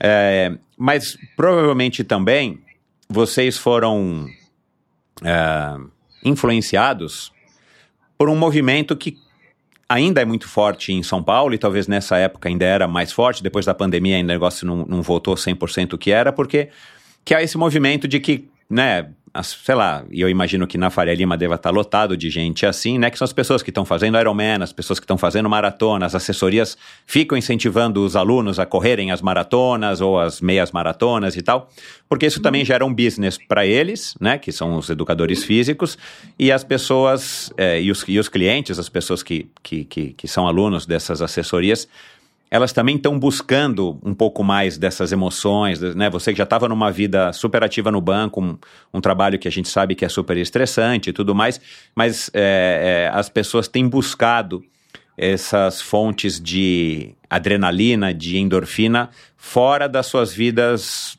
comuns das nove às cinco da tarde, né? É, vocês acham que vo- você percebe isso, como eu entendo, é, e vocês também foram mais ou menos também nessas, tipo, ah, vai ter cinco pessoas da assessoria lá, ou dez, ou vai ter um grupo, estão organizando, estão treinando. Vocês também se viram embalados por essa onda, né, de maratonas e depois Iron, já Ironman nessa época e tudo mais? Sim, sim, com certeza. Na época já muita gente já queria fazer ma- as majors, né? É, essa busca majors pelas todas. majors. Já, já existia isso sim. É, e aí, mas acho que o triatlon ainda não era tão. Assim, o triatlon já era- ainda era restrito por um, Era mais um- fechado, um grupo, São me- Paulo, é mais fechado. Eu é. demorei pra. pra- pra- eu, eu só, só me interessei pelo triatlon no dia que eu falei: nossa, a corrida tá chata, preciso fazer outra coisa. É. Entendeu? Aham. Então, eu, acho que sim, respondendo a sua pergunta, acho que sim, acho que foi um embalo Aham. de todo mundo. Não consigo identificar qual grupo, mas com certeza É, um essa onda de e- novo, né? Que, que eu, eu sinto que muita gente tá assim, e eu tenho sentido. é, ainda não posso nem declarar isso, mas eu vou falar aqui só entre nós. Que eu acho que está havendo já uma- um movimento que está sendo dissidente a essa onda de pessoas que estão freando esse ímpeto, não, o cara já termina uma maratona, chega no Brasil, já se inscreve na outra, o cara já se inscreve em três ou em dois Ironman, um meio Ironman não sei aonde. Eu já estou sentindo, por exemplos de algumas pessoas que eu conheço, inclusive algumas delas que passaram pelo endorfina, que são amadoras, claro, que de repente perceberam que não precisa ir nesse ritmo frenético, parece que sabe aquele que você está tropeçando, mas não está caindo, mas está quase caindo, mas está tropeçando, mas você está indo para frente cada vez mais rápido. Eu tô, eu tô sentindo que já está tendo um movimento assim, as pessoas estão percebendo que talvez não faça sentido correr quatro maratonas num ano, ou trocar umas férias com a família, ou umas férias sei lá onde, em qualquer lugar, para você passar férias num lugar que tem maratona, que fica sempre aquela mesma coisa repetitiva. Mas isso é uma, espe- uma especulação que eu estou tentando comprovar aí com os fatos. Agora, aí você voltou para Paris, né, em 2015, já tinha corrido Buenos Aires, voltou para Paris. É, melhorou um pouquinho o seu tempo? Melhorei dois É. minutos, dois minutos. mas, mas, mas você tinha essa preocupação, assim, tipo, não, eu preciso melhorar, falei com o meu treinador e tal. Claro, a gente quer melhorar, mas não é uma coisa que você fala, nossa, eu preciso correr, eu preciso apertar o não, passo. não, É. não, não cheguei ali no final, ali naquele último parque ali que você sobe para perto do, do Arco Do do, Triunfo. Triunfo. E falei, nossa, preciso acelerar, porque senão eu vou ficar igual. Não, É. não, não. Entendi. Legal. E aí você foi para Berlim, é, que você disse que quebrou, né? Nossa, que, que você terminou só na assim. cabeça, fez 4 horas e 20, realmente é uma, é um tempo né, bem pior do que o que você Não, já é tinha um tempo feito. que você sofre, né? O cara que. A pessoa que fez em 4 horas e 20 sofreu muito mais do que a que fez em 3,50. Exatamente, eu concordo com isso. É, é, é. Mas. Eu me lembro, assim, a cabeça querendo sentar, pegar o metrô, assim. Mas você vê, né? Como a cabeça comanda também, né, É, Michel? Eu acho é. que Berlim, Berlim me deixou, é, assim. Reforçou o que eu escrevi no relato de Paris sobre o quanto a cabeça comanda, sabe? Lá ela não, não comandava a minha perna. Aham. Não comandava. Aham, E eu tava bem treinada. aham. E essas descobertas, embora, embora muitas sejam doloridas, elas também, elas também acabam gerando na gente uma coisa positiva, porque assim, você está se descobrindo, né? Tipo assim, cara, agora eu descobri que é assim, meu, eu não quero mais repetir isso, mas eu já estive lá, eu vi, eu sei, agora eu quero evitar e quero fazer o possível para que eu não volte para essa situação. Você disse que você estava estressada, que você estava, né, com, enfim, com a cabeça cheia de coisa, então foi uma maratona que acabou gerando aí um trauma. E aí 2016 foi o ano que você falou, não, agora eu vou desacelerar, como eu acabei de, de dizer aqui, né? Você decidiu é desacelerar. verdade. E aí pronto. Ah, mas eu não vou ficar parada, não quero engordar e tudo mais, né? E também dá vontade, né, de você se mexer, né? Difícil para quem já entrou nessa, nessa roda viva. Ah, Eu vou fic- ficar um ano agora só trabalhando e indo fazer happy hour e voltando para casa. Exato. E aí você comprou uma bike e aí você falou, bom, já que comprei uma trequezinha, sabe aquela trequezinha que custa. Na época, acho que custava uns 4 mil reais. Assim. Hoje. A primeira, assim, a primeira inicial, o grupo primeiro lá também, nem sei qual é o número do grupo. Aham. E comecei a pedalar, assim, comecei aí na, na- A ciclo tava começando, não tinha muito a ciclo, né, Michel? Engraçado. É, ela, isso. ela tinha, tinha mas um É, mas parece ela- mas ela é, mas ela não era tão popular ah, como é hoje. Assim, como, como eu tô aqui há muitos anos, assim, eu, eu, eu peguei o começo de tudo. Mas, cara, é, é bizarro como a cada ano cresce exponencialmente tudo, né? O uso da ciclofaixa de lazer aos domingos, a, o- a lotação do Ibirapuera e a ciclovia do, do, do Rio Pinheiros, né? Então, é, não era de fato nem próximo como é hoje. Mas, enfim, aí e aí, me conta também como é que foi isso, tipo, voltar a pedalar, você já tinha pedalado tanto na infância e tudo mais. É, tinha pedalado na infância, mas nada muito sério. Mas é, eu tenho um amigo que falava: "Gor- ex-gordinho pedala bem, mano. Começa a pedalar. Cara, que cara Então, assim, indelicado, meu Deus do céu. Ele era, ele era muito amigo? Ah, bom, porque, cara, não se pode. Amigo, não se pode falar isso pra uma mulher nunca. Por mais que seja pura verdade, você não diz, não diga isso pra uma mulher, meu. E aí eu ficava sempre com isso na cabeça. Aí eu falava, não, vamos pedalar. Então, assim, não, não, nunca. Assim, a minha curva de melhora sempre foi meio assim, sabe, Michel? Nunca fui assim. Então, comecei a pedalar, comecei a me inscrever nos Olímpicos, fui fazer Santos. Acho que eu devo ter feito uns dois sprints no começo para entender a transição. A natação, por mais que eu tenha nadado muito durante a infância, e eu nadei mesmo, assim, a minha mãe, nessa, nesse viés da minha mãe, né, mãezona, ela fazia a gente nadar muito. Aham. Então, assim, eu e a minha irmã, se perguntar pra minha irmã, minha irmã vai falar, "Ah, não gosta de nadar. É, pegou, pegou bode, é. Cruzou a linha, né? Ela é tão sensível. É a linha, a linha quando você é criança, é super tênue entre você incentivar o esporte, a pessoa gostar e cruzar. É. E a pessoa tomar pa- Não, e outra, né? A, a sua é num patamar, a da sua irmã é no outro, e a tua mãe vai querer incentivar não as duas ao mesmo tempo. É, exatamente, é. não é, é, não- é ao acaso isso. Então, no fim que eu nadava, mas assim, ai, putz. Eu fui fazer o meio Iron do Texas, eu tinha, eu nadei na piscina, tipo, pulei oito vezes na piscina, no máximo. Não fiz nenhuma, nenhum nado aberto, nada, nada. Uau. Só fui. Aham. E, e o que que você curtiu? Eu não recomendo, hein? Eu não recomendo. É, mas aquilo que eu te digo assim, na teoria a gente sabe que isso não é o recomendável, né? Mas assim, eu não critico mais porque cada um tem as suas razões, você teve as suas, e a verdade é que a gente muitas vezes, infelizmente, esse é um problema nosso como espécie, a gente tem que aprender errando, né? A gente tem que enfiar o dedo na tomada, tomar aquele choque, né? Ou, Nossa, ou largar Podia ter treinado um pouquinho, né? ou largar uma maratona sem nenhuma vontade de correr e, e ter que passar pelos 42 sofrendo igual um, um condenado. Nossa. Mas o que, que você curtiu, assim, no triatlon? O que, que o triatlon te trouxe que, que, que você curtiu, né? Você não é necessariamente uma ávida triatleta ainda, mas você está num processo legal. Teve a pandemia, que acabou arrefecendo tudo e tal. É, e, coincidentemente, né, em 2020, o Itaú BBA celebrou esse acordo aí com, com a Unlimited, e que Sim. também foi freado, né? Cara, eu juro que eu pensava assim, eu falava, meu... Que golpe, cara, que o Galvão tomou, cara. Que golpe. Tomara que o Itaú não volte Nossa. atrás e rescinda o contrato, pague a multa e pule Exato, fora. Porque, cara, a gente teve um momento que a gente achava que não ia ter volta, né? Assim, é bizarro a gente pensar que faz Sim. pouco tempo. Eu falei, meu, o mundo vai ver em pandemia agora? Não vai ter. tri- Todo mundo, dentro, todo mundo dentro de casa Não, não, rolou. e, e- e- e- as provas, ou tinham protocolado que o triatlon ia ser uma espécie de, de cinco pessoas a cada vez. Esse é um negócio completamente esquisito, porque a gente não podia chegar próximo. Pra pegar o gel, Nada a a coisa ver, tinha né? que passar o quinho na mão. Meu, enfim, mas que bom que, que tudo né, tá voltando Deu ao errado, normal e que o Itaú tá lá firme e forte com, com o Iron. Mas enfim, o que, que você viu no triatlon que você achou, cara, isso aqui é legal, eu, isso me distrai, me traz o que eu busco? É, eu gostei muito do pedal, sabia, o Michel? Eu- assim, eu- e o meio Iron de São Paulo coroou, coroou, coroou isso de uma forma muito muito concreta pra mim. Eu amei pedalar na Marginal, amei. Falei, que privilégio. Falei, Galvão, eu agradeci o Galvão. Falei, que privilégio. Vou fazer todos os anos São Paulo. Porque é um privilégio. É. Quem gosta de São Paulo, É. eu, né, eu nasci aqui, mas eu sempre quis morar em São Paulo, etc. Pra mim, eu falo, nossa, é incrível. Uhum.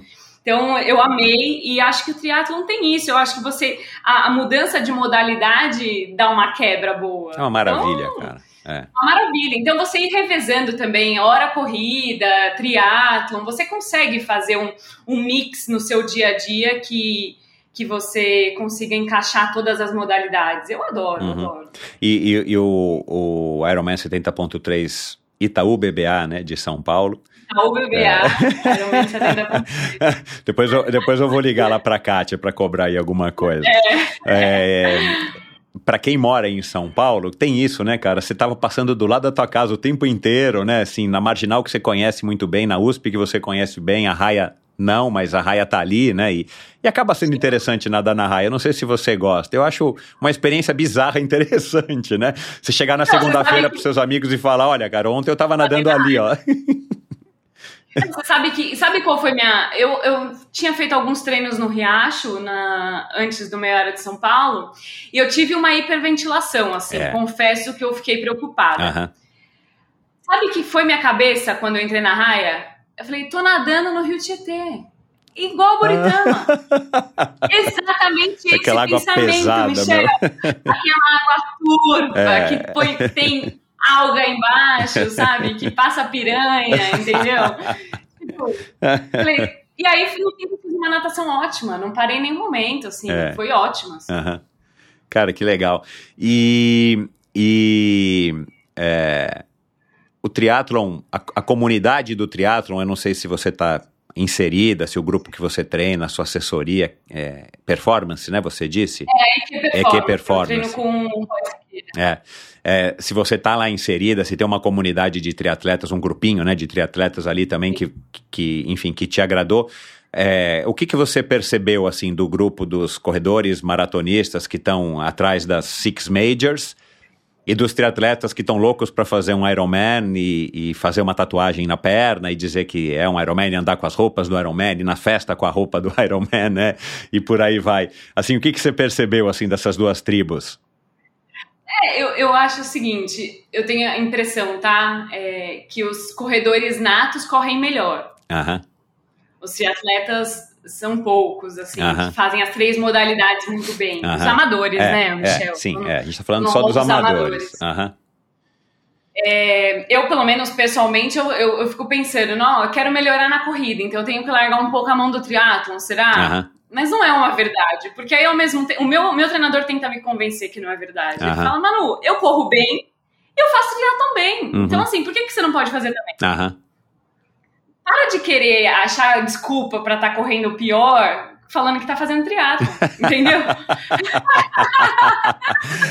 Então, nossa, eu não consigo voltar pro meu tempo da meia porque eu tô fazendo triatlon. É mentira. Para de usar essa desculpa, é mentira. Você te- não vai mudar nada pedalar duas vezes por semana no rolo e na ciclovia de sábado. Aham, Ninguém vai morrer. aham.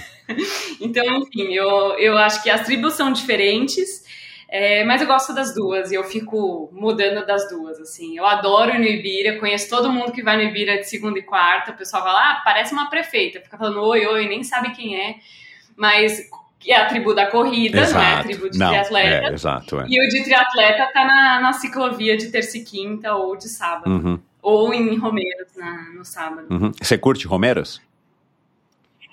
Posso te confessar que eu nunca fui? Ah, legal. É, é raro. Não, é, eu vou te dizer, eu, eu fui, sei lá, 10 vezes na minha vida também, assim, eu... eu... Eu nunca fui porque eu gosto de pedalar no rolo. Aham. Eu gosto de É uma, pedalar. é, eu, é- é uma comodidade, né? É uma comodidade, assim, fiz treinos longos na ciclo de três horas e meia, de cento e poucos K, sei lá. Mas eu consigo pedalar três horas na- no, no rolo. Uhum. Não sou dessas que sofro demais, sabe? Uhum. Uhum. Eu- é aquele negócio, eu ponho na cabeça, eu acordar 9 horas, 10 horas começo a pedalar e vou acabar uma da tarde, eu vou fazer. É. Engraçado. né? Eu tenho um amigo que é assim, só que é, é tudo multiplicado por três, mas ele é assim, determinado. É, vou pedalar seis horas no rolo? Pedala seis horas no rolo e tudo bem, ele, ele encara.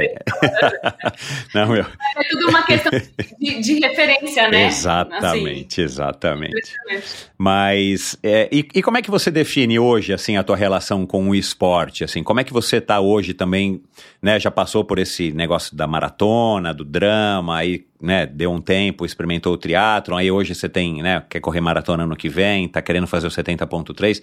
Você tá num... Eu tenho a impressão que você tá num, num, num patamar que é o patamar mais equilibrado, né? Você não tá nem acelerada para um lado, nem reduzida para o outro, você tá num, num estado legal que você é, é, curte praticamente, acho que 100% da tua relação com o esporte. Queria que você falasse um pouco disso. É, eu, eu, na verdade, eu busco curtir a jornada, sabe, Michel? Aquilo que eu falei no começo, e, e o meu treinador fala muito isso, mas não, não vai adiantar nada se você não, não, não quer vir ao parque de quarta de manhã, entendeu? Se você não vê prazer nisso e não tá é, realmente ligado em você. Aham. Então, eu tô muito nesse mood, sabe, Michel, de, de falar, não, quero pedalar três horas na ciclo, porque eu quero, entendeu? Então, tô nesse, não é nada de, ai, quero fazer em, em cinco horas o meio hora de São Paulo, pelo amor de Deus, tenho que treinar, sei lá quantas vezes natação, não. Eu tô low profile, porque eu tenho muita coisa para fazer no banco, tenho Aham.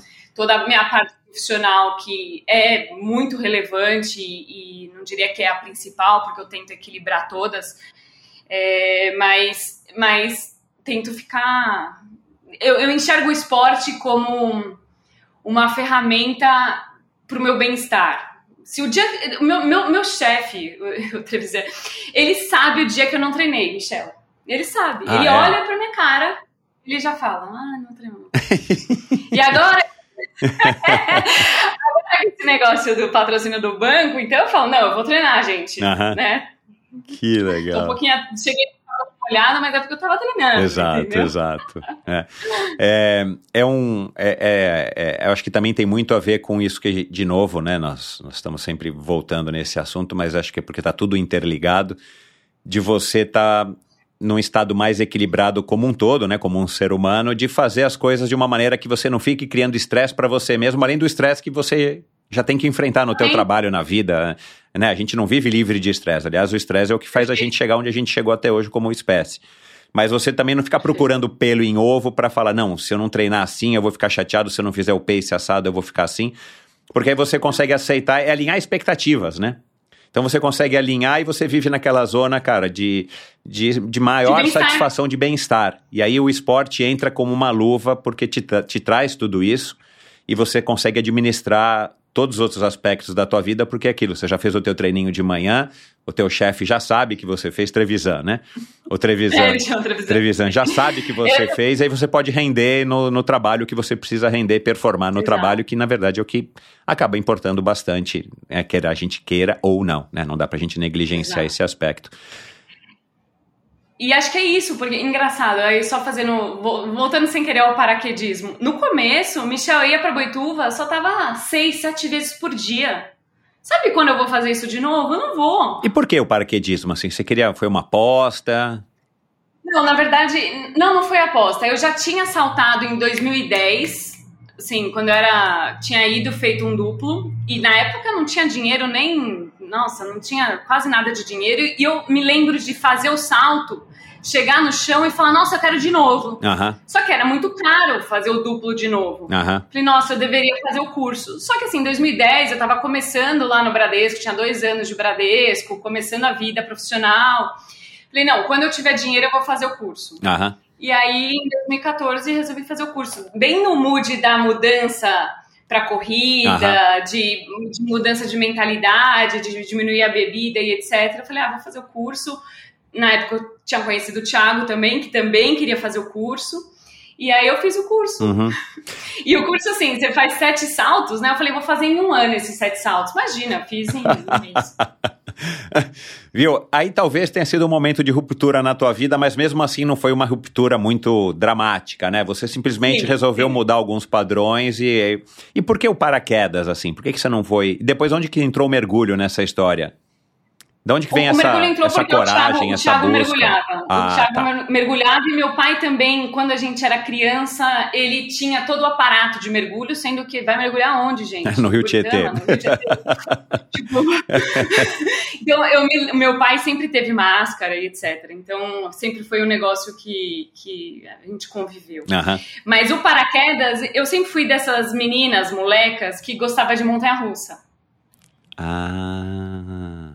Então, me lembro da gente ter ido para o Rio de Janeiro uma vez, tinha uma montanha-russa na Lagoa Rodrigo de Freitas, não sei se você lembra Não. disso. Aham. É uma, quem é do Rio, eu não sou do Rio, mas quem é do Rio vai lembrar desse parque. E meu pai, assim, meu- eu e meu pai, a gente foi tipo 10 vezes na montanha-russa, e eu pequena. Então, meu pai sempre foi um incentivador do, de enfrentar o Dessas medo, emoções. de não ter medo. É, de falar, olha que legal que é, não vai acontecer nada. Então, quando eu resolvi fazer o, o primeiro salto de paraquedas, ele super me apoiou, não foi traumático, porque geralmente as famílias ficam, pelo amor de Deus, né, vai fazer um salto de paraquedas, sua maluca. Não, eles me apoiaram tudo, e aí eu resolvi fazer o curso. E aí, E você gostou da sensação, né? Porque eu nunca conversei com um paraquedista. Aliás, tem um, um convidado aí que eu preciso chamar que, que é saltador daquele é, wingsuit. Me fugiu agora o nome que. Oh, o Ricardinho. O Ricardo Soares. Ricardinho? Isso, cara. Ri- Se o Ricardo estiver ouvindo, eu tô, eu tô devendo pra você, Ricardo, eu sei, mas eu, eu não esqueci. ele, eu vou falar pra ele que eu, eu conheço, a gente já saltou várias vezes juntos. É, eu tô devendo. Foi algum Super ouvinte. É, então, foi algum ouvinte que falou: olha, tem um cara super diferente aí que é super mega blaster de, de wingsuit e que faz Iron Man. Então, pô, traz ele pra gente ouvir. Acabou que já falei um pouquinho com ele faz alguns anos, mas preciso trazê-lo. Mas enfim, eu nunca conversei com ele sobre isso e, e nunca conversei com outra pessoa que saltasse. O barato de saltar é viver aquele friozinho na barriga, de se jogar é, do avião. É isso? Assim, o que, que é o legal assim para você, ou que você sente que é o que atrai as pessoas para irem saltar? Você acredita que o friozinho na barriga, ele vai diminuindo É, eu com o imagino. tempo? Eu imagino. Ele, en- engraçado, no final, é um esporte... No final, você treina o paraquedismo. É igual o treino de triatlon. Então, você salta algumas vezes no dia. Não é só para você ser abridor de paraquedas e pousar. Aham. Não, você faz um, um- um salto que desde o momento que você saiu do avião até o momento que você abriu, você pratica um esporte na queda livre. E aí você pode ser um. Você pode praticar sozinho, geralmente, geralmente é em conjunto, com outros atletas no mesmo nível que você. E você faz formações de down, formação de ângulo, formação de barriga, formação de head up, que é ficar assim em pé. Então você vai treinando isso. E a forma de treinar isso fora do ar é no túnel que tem aqui na No iFly. Pinheiro. no iFly. Então todo mundo vai toda semana, todo mundo que faz o paraquedismo como um esporte, e eu fiz isso durante muitos anos, durante 10 anos, é, vai no iFly toda semana. Cara, Treina uma hora por 900 dia. saltos para mim é muito. É bastante ou não é tanto? Para um É amador? pouco. Ah, É pouco. é pouco. Cara, para mim Não, 900 se saltos. considerar que foi em 10 anos, é pouco. Ah, bom, então é. teve anos. Então, se você for olhar a minha curva de saltos versus os meus treinos de maratona, você vai ver que Estão inversamente proporcionais. eu, Inversamente. Então, na época que eu treinei pra maratona de Chicago, que eu tava muito focada, eu, eu saltei super pouco. Uhum. Agora fala. Porque você acaba indo pra boituva, É. né? Você fica o dia inteiro saltando. É outro, é outro esporte Exato. e outra rotina. Exato. né? É. Agora, se você não se incomodar e, e puder falar um pouquinho dessa experiência que quase deu errado, coitada, Mel. Uhum. Como é que foi isso? E qual é a tua relação com o medo, né? Porque é, cair de bicicleta, meu, acontece muito, muito mais frequente, eu acredito, do que cair de paraquedas ou ter um, um problema de paraquedas, né? Mas é, a gente está no chão, é outra história, né? Enfim, a gente, a gente sempre acha que não vai acontecer. O paraquedas tem isso, né? Você salta e, e, e o paraquedas tem que abrir, né? Não tem, não tem E é um outra. esporte de alto risco. Exato, É um esporte de alto né? risco. Não, não, não tem o que você dizer, né? Você vai saltar, né? É, da onde que veio isso, assim, o que que, o, o, o- o- qual é a tua relação com o medo e, e de onde que veio isso, não, qual é a tua relação com o medo e, e como é que foi, cara, essa experiência e, e como que ela te transformou, né, o paraquedas quase não Ela- abriu. Desde lá eu não saltei mais, tá, Michel? Mas Ah. não é porque não é porque ah, estou com medo, eu com certeza vou voltar a saltar. Porque uma coisa é importante dizer, o paraquedas não é, ele é um esporte de alto risco, mas não quer dizer que ele seja perigoso. O perigo está justamente na conduta humana. É, aham, Tá? aham, Então, assim, não é porque o paraquedas não abre. Assim, é difícil você ver algum acidente por um erro que não seja a conduta humana. Por um erro, ah, o paraquedas não abriu, não abriu o principal e não abriu reserva. Ah, caiu no chão, um abraço. Não, não, não existe isso, assim, é muito. O índice de, de mortalidade dessa forma é quase nulo. Então, assim, acaba que motocicleta é muito mais perigoso. É, a própria Até bicicleta, bicicleta. até a bicicleta, Bicicleta é mais perigoso. Aham. Então, assim, é importante ressaltar que é um esporte de alto risco, mas ele tem claramente total relação com o treino, capacidade humana, consciência humana. Não dá pra ter bebido uma cerveja e subir, né? aham, Então você tem que estar com seus reflexos totalmente, totalmente seguros. No meu caso, e eu posso afirmar, foi um erro de conduta minha. Foi um erro de cheque de equipamento na porta do avião. Então, foi um erro de conduta minha que quase me, que quase me, me fez ter um acidente, que não, não tive, deu tudo certo.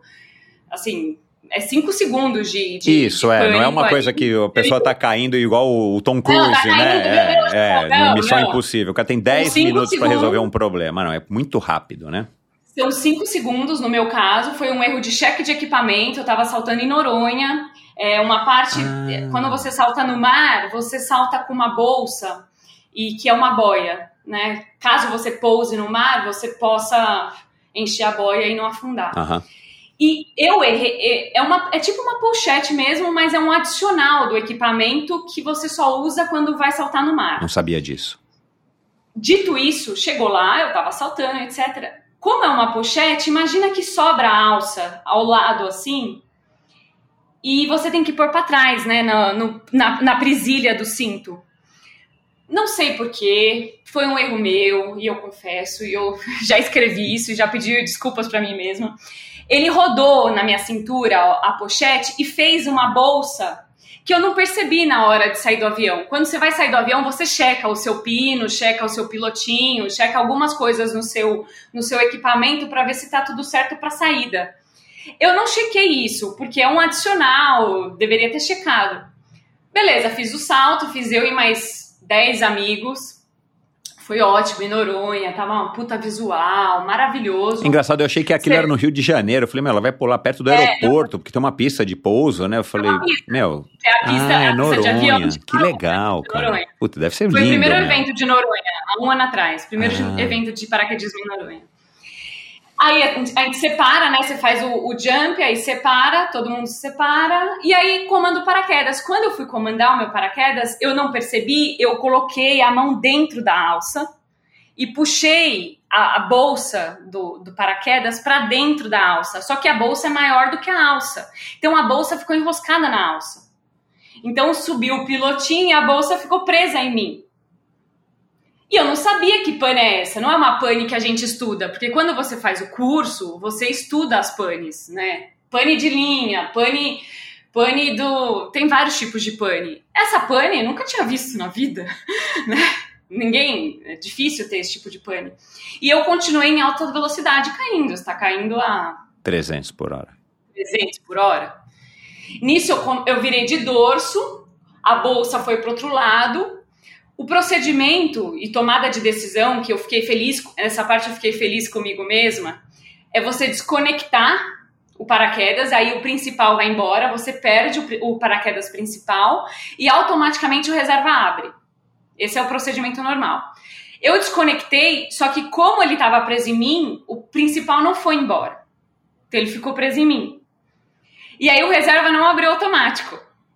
Porque tem um dispositivo que puxa automático e ele não abriu automático. Então eu percebi isso na hora, eu tava consciente ni- nisso, eu me lembro. E aí eu comandei o reserva na mão e abriu. Meu medo era o principal embolar no reserva. Num momento ali do vídeo, você até acha que eles vão dar uma emboladinha, mas ele não embola, o principal fica murcho e o reserva abre. Então foi assim, cinco, minu cinco segundos, é cinco segundos, Michel, e que passa a sua vida pela cabeça. Eu tive certeza que ia morrer. E, e- e o que, que mudou? Mudou, assim, com relação ao paraquedismo, eu continuo gostando, continuo gostando das pessoas, continuo gostando, provavelmente vou voltar a saltar, ainda não voltei porque eu também tô esperando uma amiga voltar da Europa, porque eu quero saltar com ela. E, mas eu quero voltar a saltar, não tô com medo, pânico do paraquedismo, assim, porque eu realmente consigo ver que foi um erro de conduta minha. É, e o que mudou com relação à minha vida foi essa parte da, da consciência. Acho de parar e ficar mais equilibrada, de parar e falar o que eu quero. Eu quero mesmo. Eu estava inscrita para a maratona de Londres, que foi semana É. passada. Eu não queria. Então, assim, eu tô de bem comigo que eu não fui. Talvez em outros momentos eu teria ficado de mal comigo. Aham. Pô, perdeu a maratona de É, Londres. é. É brincadeira, né? Então, assim, eu fiquei uma pessoa muito mais serena, é, tranquila e consciente. Eu acho que essa, essa que é a, a grande mudança da minha vida depois dessa, desse momento quase morte. Que não foi quase morte, mas que alguns dizem que tudo que você olha depois de momentos como esse é diferente, né? Inclusive a relação com as pessoas, sua relação com o trabalho, sua relação com o esporte.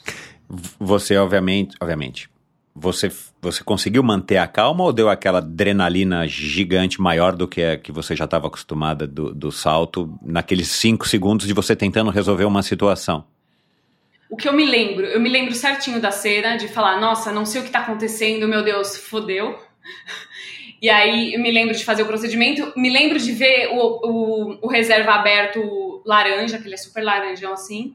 E a hora que eu pousei, é, duas amigas minhas chegaram, elas viram que eu tava com reserva, porque eles veem, né, do chão, você consegue ver a pessoa tendo É. alguma coisa, É, né? é. Então, Manu, Manu, Manu, minhas amigas, eu, gente, e diz elas que eu pousei super séria. Super séria. Como se, E, assim, e esses cinco segundos não te atrapalharam o resto do, do salto, assim? da navegação. É, porque aí você navega pro pouso, né? E o pouso é um dos momentos também inte- interessantes de- do paraquedismo, porque dá bastante acidente. Dá mais acidente do que queda livre. Aham. É o pouso, né? É. Porque o pouso, você, dependendo do seu, da sua performance do velame, você vai mais rápido pro chão, né? Então você tem que estar muito acostumado com o seu, com o seu equipamento. O teu pouso foi tranquilo. Foi tranquilo, não, não tive nada demais. Uhum. E foi na terra, não foi na água. Foi, foi na praia, foi ali na Conceição, Aham. né? Praia da Conceição. Pra- aham. Caramba, meu, que. Mas foi, assim, a minha relação com o paraquedismo é ótima, eu adoro. é, e não vejo a hora de voltar a saltar. Mas, assim como todos os esportes, você o- é a conduta humana que faz você ter o acidente. Igual na ciclovia, né, É. Michel? Ou até o chat GPT aprender a dobrar paraquedas, né? E aí ele vai dobrar o seu paraquedas e. Uma... Mas eu não dobro meu, não. Eu não dobro. Eu Ah, não dobro, tem eu isso dobro. que você- Eu pago... Então, Eu achei, que, eu achei que, pra- tivesse aquilo, cada um tem que saber. Claro, você precisa aprender, né? Mas a hora que você aprendeu, Sim. você que dobra o seu, porque é o seu. É o seu. Né? Você sabe que, como eu não. Assim, na- considerando na época que eu tava saltando bastante, sei lá, aproximadamente fazia por 30 saltos por mês, pelo menos, Caraca, fazia. Num, num, num tempo bom. E. e que você acaba também tendo vários amigos, amigo dono de escola. É, um então programa acaba também, é né? Você vai passar o dia ou o final de semana lá em Boituva, você fica, enfim, é uma outra Ah. tribo, né? Igual o pessoal vai pra Romeiros e fica o dia inteiro lá, é, você vai pra Boituva, Sim. né? E, e aí, assim, paraquedismo é super legal, super legal. Eu gosto, gosto bastante e vou voltar a saltar. E com relação à dobragem, eu pagava os meninos pra dobrar. Eu, eu pagava. é, o Cirilo sempre dobrava o meu paraquedas, porque ele dobra o dia inteiro. Vou eu querer dobrar o meu paraquedas? Eu Ah. não. Cara, eu não Por sabia disso. Eu imaginei que fosse uma coisa assim, cada um dobra o seu a partir de um, de um certo Mas, momento. por exemplo, o Ricardinho, o Ricardinho deve dobrar o dele, porque o Ricardinho tem cara de ser, assim, o Ricardinho acho que salta, tem mais frequência, por exemplo, e ele deve dobrar o dele. Aham. Ainda mais que ele faz um wingsuit, que o, o equipamento é menor, e você precisa, é, o equipamento precisa estar muito bem alinhado. uhum. O meu não, o meu, o meu é amador, tá vendo? Amador, amador. É, Saltos, é amador. É tipo correr 40 km por semana. legal. Você, é, pra gente terminar esse assunto aqui, já caminhando pro final, você é, deve saber quem que é o Travis Pastrana, né? Não. Quem? eu falo, não, hoje, antigamente eu ia falar, deixa eu pensar, acho que sei. Mentira, Tá. não sei. É, ele, ele é um multiatleta americano, né? Que já foi alçado à condição aí de mega estrela, que tem não sei quantas milhares de medalhas de ouro em X Games, de tudo quanto é modalidade, mas principalmente nas modalidades motorizadas. né? Ele veio do Sim. motocross, fazendo aquelas acrobacias e tudo mais. Ah, Depois ele foi para performance em carros de rally, carros de fazer derrapagens, drifting e por aí vai. E ele se tornou também uma, uma celebridade, claro, né, do YouTube, da internet e tal. E recentemente, por coincidência, a gente nem estava ainda programado para gravar, apareceu no meu feed um vídeo dele é, é, dentro de um aviãozinho daqueles com a asa para cima, que é o avião que vocês saltam, né? Um, Não sei como é que é o Sim. nome do modelo. é o Cessna. E o Cessna, isso. Cara, ele deitado sem camisa no aviãozinho, o aviãozinho é bem rústico, né? Bem pequenininho, assim. Ele deitado sem camisa, ele toma um Red Bull. Ele é patrocinado Uhum. pela Red Bull. E ele se joga do avião, de bermuda. É, Sem o paraquedas. Sem o paraquedas. Ah, então já sei. é, sabe Aham. quem é, né? Aí alguém vai. Ah, agora já sei. E ele faz umas manobras lá, joga a lata do Red Bull não sei pra onde, que ele ganhou milhares de dólares pra fazer isso. pra fazer isso. E alguém vai lá e passa o paraquedas pra ele, a gente não vê, né? Eu nunca fui atrás do YouTube completo, eu vi isso no Instagram. Mas eu já sabia que ele fazia performances malucas nesse nível. Eu ia perguntar se você era fã de um cara desse, mas você não conhece, né? Não. O que, que a comunidade de paraquedistas, já que ele não é paraquedista, pelo menos eu acho que ele não é, o que, que a comunidade acha dessas loucuras, desses instantes? Furada, né? Não gosta. Aham. Furada. O pessoal é muito sério, Michel. Muito sério. Uhum. Pra você fazer uma. Tenho algumas amigas, tem. Claro, são poucas mulheres ainda no paraquedismo. Ah, são tá? poucas? Isso. São poucas, não são muitas. E, e aí tem os recordes de head-down, né? E o ano passado eu tava querendo treinar para um recorde de head-down. Pra você treinar para um recorde de head-down, é assim, é um ano treinando sério. É tipo uma maratona. A dificuldade Tem do head-down é que você fica muito veloz, e aí você tem que depois se livrar dessa velocidade. Fica pra- muito veloz e a sensibilidade, porque é só a sua cabeça o ponto de contato no, na queda livre. Então, o movimento para frente e para trás é o que vai fazer você ir para frente e para trás. Ah, Então, você tem que ter muita consciência corporal. Então, assim, para você estar num recorde de head-down, e tem vários, se você colocar no YouTube, você vai ver, é super legal. Vou procurar. O- Depois você coloca, e, e é todo mundo, todos os meus amigos lá de Boituva. Então, assim, é muito difícil. Mas é Vamos, recorde, é recorde. recorde de velocidade, de tempo, do quê? Recorde de pessoas gripadas. Gripadas Ah, é. encostando uma, juntas, segurando. assim, encostando uma na outra, fazendo um casulo. Nossa. É muito legal. Eu já pensei em fazer, mas, enfim, deixei isso de lado por um tempo. Quem sabe um dia. E, e- e só por curiosidade, quando a gente cai de bicicleta e é um tombo meio feio, a cultura popular do ciclismo diz assim, cara, volta logo pra bicicleta. Uhum. Né? Se cura do que se quebrou e volta logo pra você não vencer logo esse trauma e não deixar aquilo começar a crescer na sua cabeça, né? Tem isso no paraquedismo? Tem, tem. Aham. Me falaram, na época que eu tive a pane, me falaram, me lembro até quem me falou. "Bah, não volta logo. Na verdade, falam que eu deveria ter saltado na sequência, assim. É, eu não É. saltei porque eu tinha usado reserva e para dobrar o reserva é um procedimento muito mais sério, então eu precisava de alguém especialista para dobrar o reserva, não tinha lá em Noronha, eu teria que trazer para São Paulo. É, e aí me falaram, Manu, vai logo, tira isso da frente, você gosta, não é que. E eu acabei não indo, não indo, não indo, muito por essa questão de refletir se o paraquedismo é um esporte que eu gosto, né, e não que outras pessoas gostam ou porque eu tô envolvida. E eu cheguei à conclusão que eu gosto, mas ainda Ótimo. não voltei. Aham. Tá, entendi. E confesso que eu tenho uns, uns sonhos, às vezes, que meu paraquedas não abriu, mas isso faz parte. Aham. É, quem são suas referências, assim, de vida? Quem são as pessoas que você se espelha ou que você tem como referência? Você não. Você já é uma executiva, né? Você já anda do jeito que você queria andar, você já tem esse, esse objetivo, esse sonho atingido já faz anos, né? E quem são, então, as suas referências hoje? Quem são as pessoas que você admira de, de qualquer área da sua vida, né? Não precisa ser nem do esporte, nem da área financeira, enfim. Pessoas que você conhece, que você não conhece. Eu comecei a estudar muito, assim, depois que eu fiz economia na Unicamp, que é uma escola muito de esquerda, economia de esquerda. Ao longo da vida eu comecei a estudar outras, outros assuntos.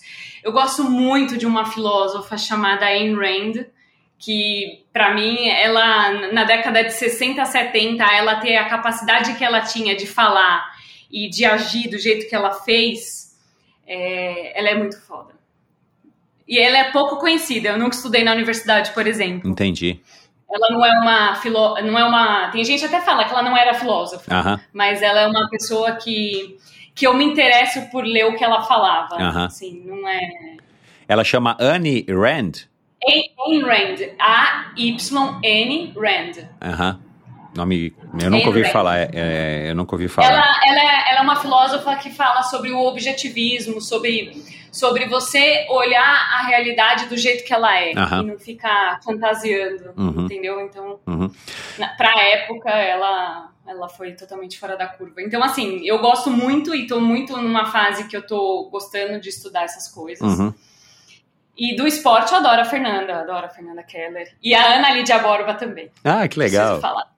E ela eu conheci pelo seu podcast. Ah, que bacana. Cara, eu encontro a Ana, tá morando aqui em São Paulo, né? Já faz acho que uns dois sim, anos. Ela. é, adorei também a história dela e tal. Já tinha um contato antes de gravar com ela, né? A respeito da história dela, mas, cara, é, é- é- é- a quantidade de ouvintes que ela atrai até hoje, né? O, o- no ranking aí dos, sei lá, acho que dos 20 podcasts mais ouvidos do Endorfina em 300 Sim. episódios. Cara, ela tá lá entre os tops 20, top 18, depende aí da época. É uma história que, que, que, que significou muito para muitas pessoas, que inspirou muitas pessoas. né? Então, eu, de vez em quando eu mando para ela os números e tal, ela continua se, se surpreendendo. Uma pessoa com uma história legal. Você, você por acaso ouviu o EP e a Fernanda Keller sem comentários, né? O que ela fez pelo triatlon e o que ela conseguiu até Nossa. hoje, ninguém conseguiu e a gente está ainda distante de alguém que chegue perto, hum, tanto homem quanto mulher, né? Não precisamos nem separar aqui por, né? por gênero, é. É, mas você já ouviu o episódio, já conhece a história da, da Júlia Iglesias? Já, já escutei, mas faz um tempo. Que tá agora É, entrando assim, no mercado financeiro, né? Entrou ano passado em Nova York, né? Tá seguindo uma carreira que parece que é super legal, ela tá super animada. Ela é novinha, né? Novinha, Quantos 20 anos anos, 20. E ela foi bicampeã do Ironman no ano passado, né? Tanto do Havaí quanto de St. George. Sim. E ela, Sim, e, sim. e acho que o segundo Ironman do Havaí, ela já estava num banco, me fugiu agora, um bancão americano, X desses que vocês sonham, né, quando vocês são jovens. E, Quando a gente é jovem. Exato, é. É, e, e ela conseguiu ganhar o Ironman do Havaí na categoria dela, né, é, já estando trabalhando nesse banco, e aí agora esse ano acho que ela tá mais sabático, tendo que se dedicar, né? Porque ela é, é carne nova, né? No banco, né? E tá tendo que performar lá. Eu, eu não sei se ela vai competir o, o, o Ironman de Florianópolis ou ela vem fazer alguma prova aqui no Brasil em algum lugar. Mas enfim, ela, é ela tem uma história legal e, e ela tá completamente numa outra fase, né? Do que a sua, né? Já É o contrário, é o contrário. Exatamente, exato. Só que ela está performando como uma amadora, né? E, e foi legal ter conversado com ela, primeiro porque ela tem a idade da minha filha mais velha, praticamente, elas são inclusive conhecidas da mesma, da mesma turma. Mas ela tá bem consciente de que, cara, não tem nada a ver ela querer ser uma triatleta profissional se ela tá numa carreira, começando uma carreira no mercado financeiro e que, né, Sim. a, gente sabe que tem muito mais chance de dar certo financeiramente do que uma carreira no triatlon e ela tá conseguindo, tava, né, até o ano passado, conseguindo conciliar a vida de estudante, depois de, de, de profissional do mercado financeiro e a vida de triatleta amadora morando em Nova York, com todas as dificuldades que se tem para treinar lá, né? Que talvez seja até um pouco pior do que São Paulo, eu arrisco dizer. É, e tem a Patrícia Mendes, né? Que ainda não passou pelo Sim. Endorfina, que eu tô louco atrás de, de, de, de conseguir um horário para gravar com ela. Mas que também trabalha no mercado financeiro e que regula, acho que mais ou menos a sua idade, talvez um pouco menos, mas que já passou também por alguns, algumas, algumas fases dentro do esporte e que agora. Teve tá- acidente. Exato, etc. e que agora está dominando desde o ano passado todas as provas de meia distância e está tendo resultados bons na, na, na longa distância. Ela foi lá no banco, a gente, eu chamei ela para ir lá con- contar um pouco, Ah, porque que legal! Se tem uma coisa boa da pandemia, Michel, é que agora o equilíbrio entre esse negócio do esporte e da vida profissional é muito mais harmônico. Exato. Muito mais. Exato. Antigamente, e a Paty fala isso, e eu, e eu, eu me lembro disso. De chegar na terça, quinta-feira no banco, às, às 8 da manhã, já ter ido pra USP pedalar, e assim, não poder falar muito, sabe? Aham. Deixar isso meio low profile, porque se você tá treinando, você não tá trabalhando. Cara, é, Antes tinha essa, Exato. essa coisa, É, sabe? é. Hoje em dia é muito diferente. é cultural, pelo né? Cultural, né? Cultural. E eu acho que hoje tá mudando isso. Eu acho que hoje, é, o- pelo menos lá dentro do Itaú BBA, e eu tenho batido bastante nessa tecla, que é melhor o banco incentivar o esporte, né? Seja pelo patrocínio, seja através de parceria com assessorias, do que pagar terapia. Assim, nada contra os terapeutas, mas acho que são duas coisas que se complementam. Exatamente. E, Exatamente. que vão trazer benefícios enormes para a longevidade dos seus colaboradores e para a Exatamente. perpetuidade do banco. Eu, eu não sei se você sabe, né? Eu trabalhei 15 anos no Grupo Pão de Açúcar exatamente nessa área de, Sério? de esporte para os funcionários. É. Aham. Depois que eu já tinha minha Não sabia. De- Eu tinha sido patrocinado pelo Pão de Açúcar, né? Aí Sim. casei e tudo mais com a minha primeira esposa. Falei, não, agora eu não quero mais fazer teatro e fui fazer corrida de aventura. Mas continuei Uhum. muito envolvido com um, o Abílio, com o João Paulo Diniz, que era meu amigão e tal. Sim. E de repente surgiu a oportunidade de tá, levar, levar o que já existia aqui em São Paulo, né? Através do Abílio, principalmente, do João Paulo e da Ana Maria, do clube de, de funcionários, clube de esporte para funcionários, levar para Fortaleza. E por coincidência, eu queria me mudar para Fortaleza e acabei me mudando para Fortaleza para fazer isso. E lá fiquei 10 anos, depois voltei e fiquei mais 5 anos aqui fazendo isso. E isso, a gente está falando de 2001, né? Se eu não me engano, 2000, 2001, que eu me mudei para Fortaleza e, e o GPA Clube já era, de fato, uma coisa que, que representava bastante entre as empresas aqui de São Paulo. Mas ainda era um- um- uma coisa que ninguém tinha, ah, era coisa do Abílio, ninguém fazia, ninguém incentivava. Então houve muito avanço nesse sentido, mas a gente sabe que ainda não é do jeito que poderia ser na nas grandes empresas, principalmente. Né? Então a, a entrada do Itaú BBA para patrocinar o Ironman, para gente que curte o esporte, acompanha o triatlon desde que praticamente ele começou aqui no Brasil, é muito representativo para gente, é muito legal. Eu acho que a comunidade de triatletas como um todo celebrou muito isso. E saber que dentro do Itaú, isso também, né, que é uma instituição gigantesca, são quantos? 120, 100, 200 mil funcionários? Meu, deve ser uma É, quantidade não, gigantesca. 100, 120 mil funcionários e isso o Itaú, o Itaú Unibanco, É. é, dentro do Itaú BBA, se eu não me engano, 2 ou 3 mil funcionários. Mas enfim, le- leva o nome Itaú, né? Então, assim, que bom que acordaram ou prestaram atenção nisso, que conseguiram, né, casar os, os... Aliás, eu fiz aqui uma anotação, né? Esse querer é poder que o teu pai já dizia pra vocês, ele é muito parecido com a mensagem que o Iron Man passa, né? Que todo Passa. mundo pode fazer um Iron Man, você não precisa ser um atleta especial, você pode ser uma pessoa comum como você, entre aspas, Sim. né, Manuela? Uma amadora, uma, uma bancária, uma bancária. Mas tem, tem, muita, tem muita sinergia com a tua história, né? Assim, eu não sei se o pessoal do banco sabe disso, se a Kátia sabe disso. Eu acho que a Kátia vai estar ouvindo a nossa conversa, né? Oi, Kátia, Com tudo certeza. bem? Que é quem cuida do marketing, né? Do Itaú. Mas, enfim, é, tem muito a ver. Mas que bom que as empresas estão acordando para isso e tá, e tá se vencendo e mudando um pouco essa cultura que a gente sabe que também não é fácil, né, ainda é predominante essa cultura de que né, você tem que dar tudo pela tua empresa e aí dane-se a tua saúde mental, dane-se a tua saúde física. O que a gente quer é que você te explorar o máximo possível para você gerar os maiores ganhos e depois a gente põe alguém novinho, carne nova, né, no teu lugar. Uma Júlia. Iglesias, coitada, põe você, tira no lugar você. da Manu. e aí ela chega com O- toda a vontade do mundo e produz até a hora que não der mais. Você sabe que, é óbvio, eu não, não vou falar aqui pelo banco, mas o Itaú tá muito ligado nisso, Cara, sabe, que bom, Michel? meu, que bom. Tipo, de, de tentar, de, de fazer o colaborador ficar bem, sabe? Acho que tá dentro, dos- tá dentro dos novos pilares do banco. É, e, e o esporte caiu como uma luva. É, que bom. Eu acabei entrando nesse negócio sem querer, vou te confessar, porque eu vi lá a Kátia, ai meu Deus, preciso entender da comunidade de triatleta. Eu falei, olha, eu posso ajudar, eu nem sou do marketing, né? Sou Aham. da área comercial. Exato, é. Mas falei, tá bom, te ajudo. Fazer Quando eu vi, já ponte. tava dentro. Quando eu vi, tava no Ironman de Floripa, lá fazendo vídeo. Todos os meus clientes me mandando mensagem, alguns clientes fazendo a prova, que é outra coisa que surpreendeu dentro do dentro lá do, dentro do patrocínio, vários clientes, CEOs, CFOs, diretores das companhias que a gente atende também fazem. É, Então, legal demais. Legal demais. Eu acho que ca- casou como uma luva o, o que tem em comum entre as duas marcas, sabe? Eu não- tenho dúvida da similaridade e da, e da cabeça que tem por dentro de um atleta e da cabeça que tem por dentro de um profissional que trabalha no tal BBA. É, que legal, que bacana. É, pra gente terminar, né? Eu não vou poder deixar de fazer essa pergunta, eu faço para todo mundo que passa por aqui, é, que trabalha no mercado financeiro. Qual o melhor investimento que você já fez? o melhor investimento, a minha bike.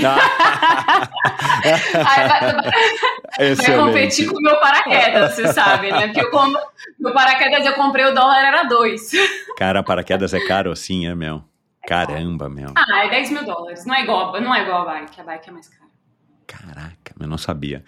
É, preciso gravar com o. Ricardinho Soares, porque a gente vai abordar a fundo Não, esses assuntos. faz Pastrana, paraquedismo, experiências e tal. E ele ganha as provas, não é tipo esforçado igual eu, não. Ele ganha.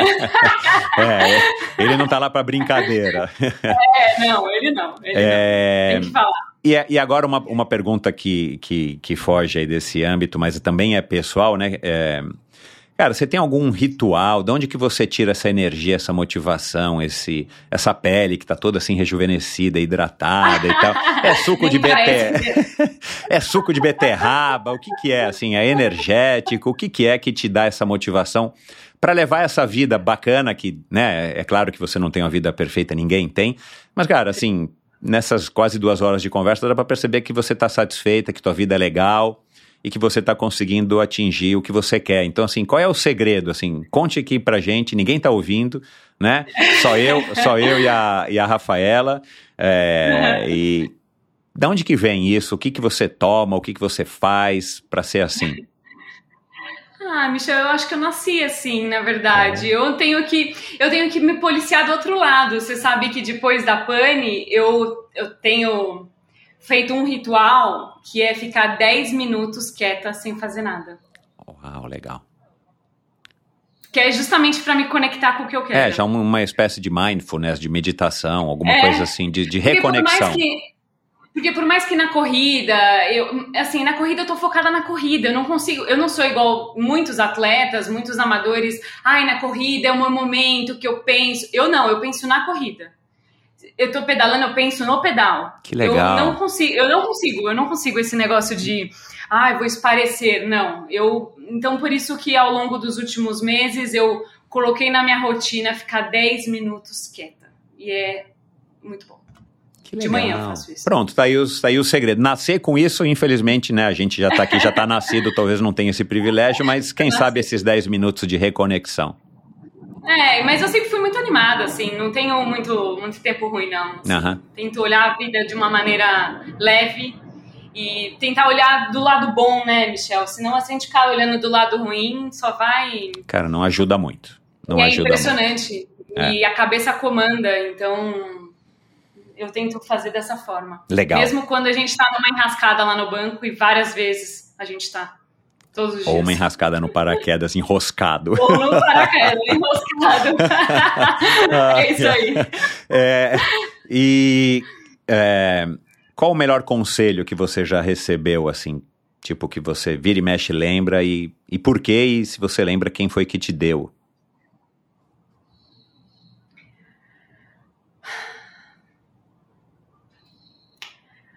Ah, tem, são vários, né, Michel? Acho que ao longo da vida, acho que meu pai com certeza é uma pessoa que influencia muito na minha vida até hoje. Mesmo se você perguntar, não, não falo com ele todo dia, não. Pelo contrário, falo uma vez a cada 15 dias e olha lá. Para desespero Mas- dele, viu? Porque eu tenho uma filha de 23, eu sei o que, que é isso. Fale com o seu pai a cada dois dias, por favor. Não, por WhatsApp a gente fala, mas falar, falar, a gente não fala. Mas para quem tem mais Mas de é mais- 50, o WhatsApp é um saco, meu. É, aquela typing, typing, Ai, ai. E acho que assim, um, um pouco do, do meu pai, eu tive um chefe que foi super importante na minha vida, que é o Edson, que foi no começo da minha carreira, que ele me dava autonomia e, e sempre me ensinou a sonhar muito, sabe, Manu? Ele acreditava que ia ser presidente do Bradesco. Acho que ele acredita até agora. Não vou ser, mas eu, tipo, ele tinha certeza que eu seria. Aham, então aham. acho que acho que um pouco disso. Querer é poder, Agora hein? também- Querer é poder. poder. Agora eu também estou rodeada de pessoas que também acreditam muito no muito no, na energia e o quanto você se, se dedica a, a algum propósito e o quanto você é capaz de fazer isso acontecer. As pessoas que trabalham comigo, Trevisão, Rodrigo, é, o pessoal lá do banco, o pessoal, todo mundo muito determinado e aí a régua fica alta, né? Então você acaba sendo contaminado para querer mais, querer mais no sentido bom, Uhum. não não é um sentido de ganância, pelo contrário, é um sentido de ficar bem. Uhum. Você ouviu o episódio com o Akira, Eduardo Akira? Não, É, é legal. faz tempo? Não, não, faz pouco tempo.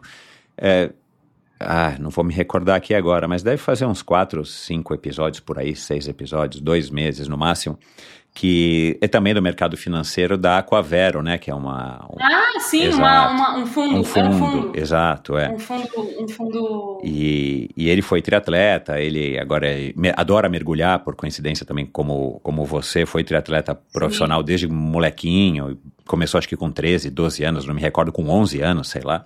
Uhum, E, uhum. e, e ele tem umas mensagens bem legais, assim, uma visão bem legal de quem também já está perto, acho que dos 50 também, se eu não me engano, sobre essa questão né, do mercado financeiro, dessa roda viva que é e tal. Então é um, é um podcast que foi muito, eu acho que foi muito elucidativo para quem trabalha, né? Ouvir experiências com isso. Para mim foi super legal, porque eu conheço ele desde garotinho, mas é um podcast que vale a pena é, ouvir. Você falando disso aqui agora, me lembrei dele.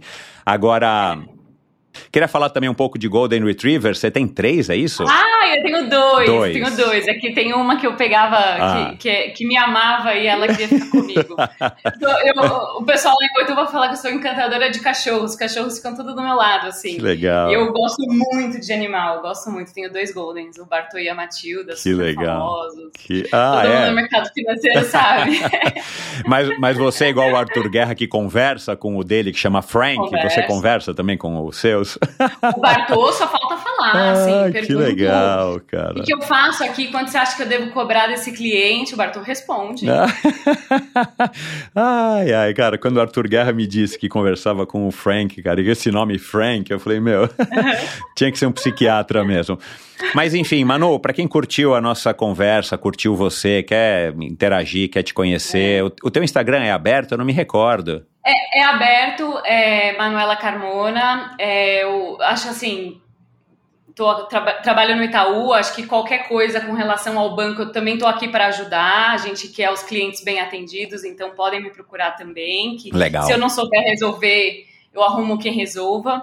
Com relação ao Itaú BBA Ironman Brasil também, então nossos clientes, né, todos os ouvintes que, que, que de alguma forma assim, interagem com o Itaú BBA e o Ironman também podem me contactar, porque será Legal. um prazer é, acompanhar vocês na prova, ver se consegue fazer algum tipo de, de conteúdo, eu Aham. posso, posso ajudar nisso. Bacana. E é isso, Michel. Que bom. Gente, gostei muito, viu, Que Michel? bom, cara, eu Que- também adorei. que bom fazer essa retrospectiva. É, a gente não faz muito isso na vida, Não, né? não. Por isso, Momentos oportunos. Você pegou um pouquinho disso, né? Acho que lá em Buritama a gente ficava horas no telefone conversando com uma amiga, um não amigo, um namorado, um parente, É, né? sim. Hoje em dia a gente não tem mais. E eu, sem querer, acabei resgatando isso aqui através do Endorfina, porque eu arrisco dizer que a última vez que você ficou duas horas com alguém conversando é, deve fazer muito tempo, Não, né? Então, muito tempo, então por muito isso que por isso que também me dá bastante prazer e, e espero que tenha sido legal para você tanto quanto foi para mim. Como eu te disse no começo, eu acho que foi uma história, é, seria uma história legal, como foi aqui de fato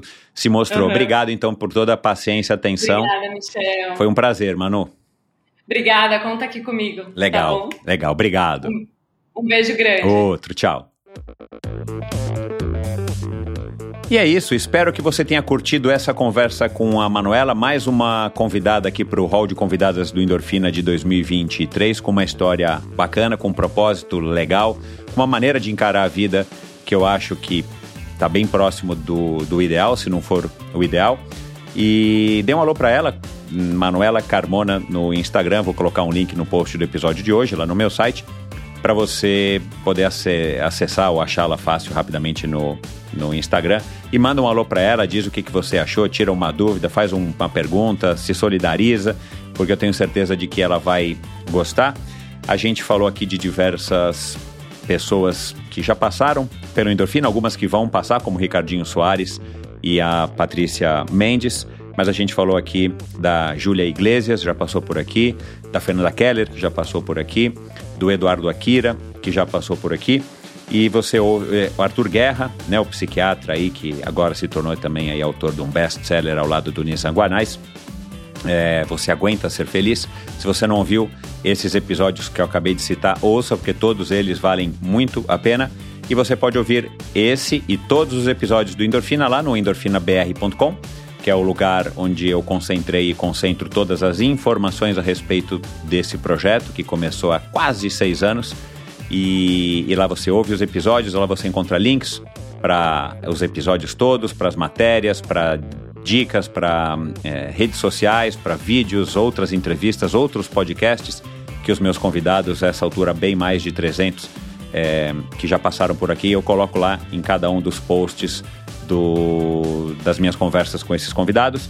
Você encontra um link lá para o meu perfil no Instagram, para o meu perfil, meu canal no YouTube, onde você também pode assistir a essa conversa. Aliás, siga o Endorfina no seu agregador de podcasts, siga o Endorfina no YouTube. Você ajuda a estar tá tornando esse conteúdo cada vez mais relevante e despertar aí o, o, a matemática dos algoritmos para estar tá incentivando para que mais pessoas consigam ser é, atingidas e alertadas para esse tipo de conteúdo que eu, através dos meus convidados, humildemente gero aqui para você. E lá no meu site você também consegue assinar a newsletter semanal. Aliás, vale a pena ouvir a newsletter semanal do. Assist, uh, ouvir não, né? Receber a newsletter semanal do Endorfina. Tenho recebido muitos feedbacks positivos. É um e-mail curtinho que eu compartilho toda sexta-feira com você que é fã do Endorfina, com assuntos que eu acho que podem te interessar. Talvez alguns não interessem, mas eu acho que tem muitos assuntos que podem te interessar. Então assina a newsletter, não paga nada, não custa nada, você pode desassiná-la, desinscrever-se a hora que você quiser. Então dê lá uma, uma experimentada. É, e lá no meu site, como você já sabe, você já está cansado de saber, se você é ouvinte do Endorfina, você pode se informar como apoiar financeiramente esse projeto e toda ajuda é muito bem-vinda. Então é isso. Até a semana que vem com mais um episódio, agora no Endorfina, seis anos de atividade, com mais, endorf... com mais um episódio especialíssimo com um convidado fantástico. Afinal de contas, quem é que não gosta de uma boa história, não é? É isso. Valeu, obrigado e até lá. Esse episódio foi um oferecimento da Galibier Vida, Saúde e Previdência. Pois é, a Titanium Consultoria, que você tanto ouviu já aqui no Endorfina, agora é Galibier Consultoria. A mesma empresa com os mesmos princípios e o mesmo objetivo: cuidar da vida e da saúde dos seus clientes. A Galibier mantém o mesmo DNA, com o mesmo atendimento, com produtos e serviços ainda melhores. A confiança dos seus clientes em mais de 20 anos de mercado a fez chegar até aqui. Parceria, transparência, eficiência e qualidade. O Passo do Galibier é um colo a 2.067 metros de altitude. O Colo do Galibier é uma das montanhas mais icônicas do mundo, localizada na região dos Alpes franceses. Para os ciclistas, Galibier é sinônimo de persistência, esforço, foco e conquista. Por isso, o novo nome inspira o Giovanni. Aliás, Giovanni Caldas já esteve aqui no Endorfina. Ouça a nossa conversa e você vai entender um pouquinho mais o que tem por trás dessa empresa que agora se chama Galibier.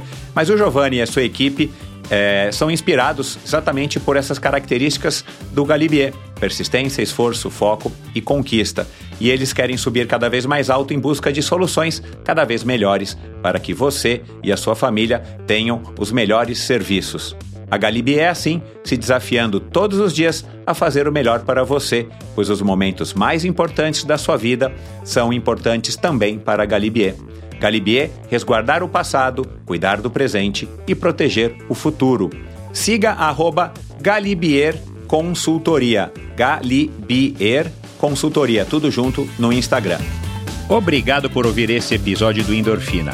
Acesse o endorfinabr.com, vá no post do episódio de hoje para conhecer um pouco mais sobre o meu convidado e alguns assuntos abordados em nossa conversa.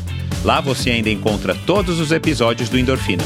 Siga o Endorfina BR no Instagram e confira imagens inéditas e inusitadas dos meus convidados. Participe enviando comentários e sugestões. Se você curtiu, colabore assinando o Endorfina no seu agregador de podcasts preferido e compartilhando com seus amigos.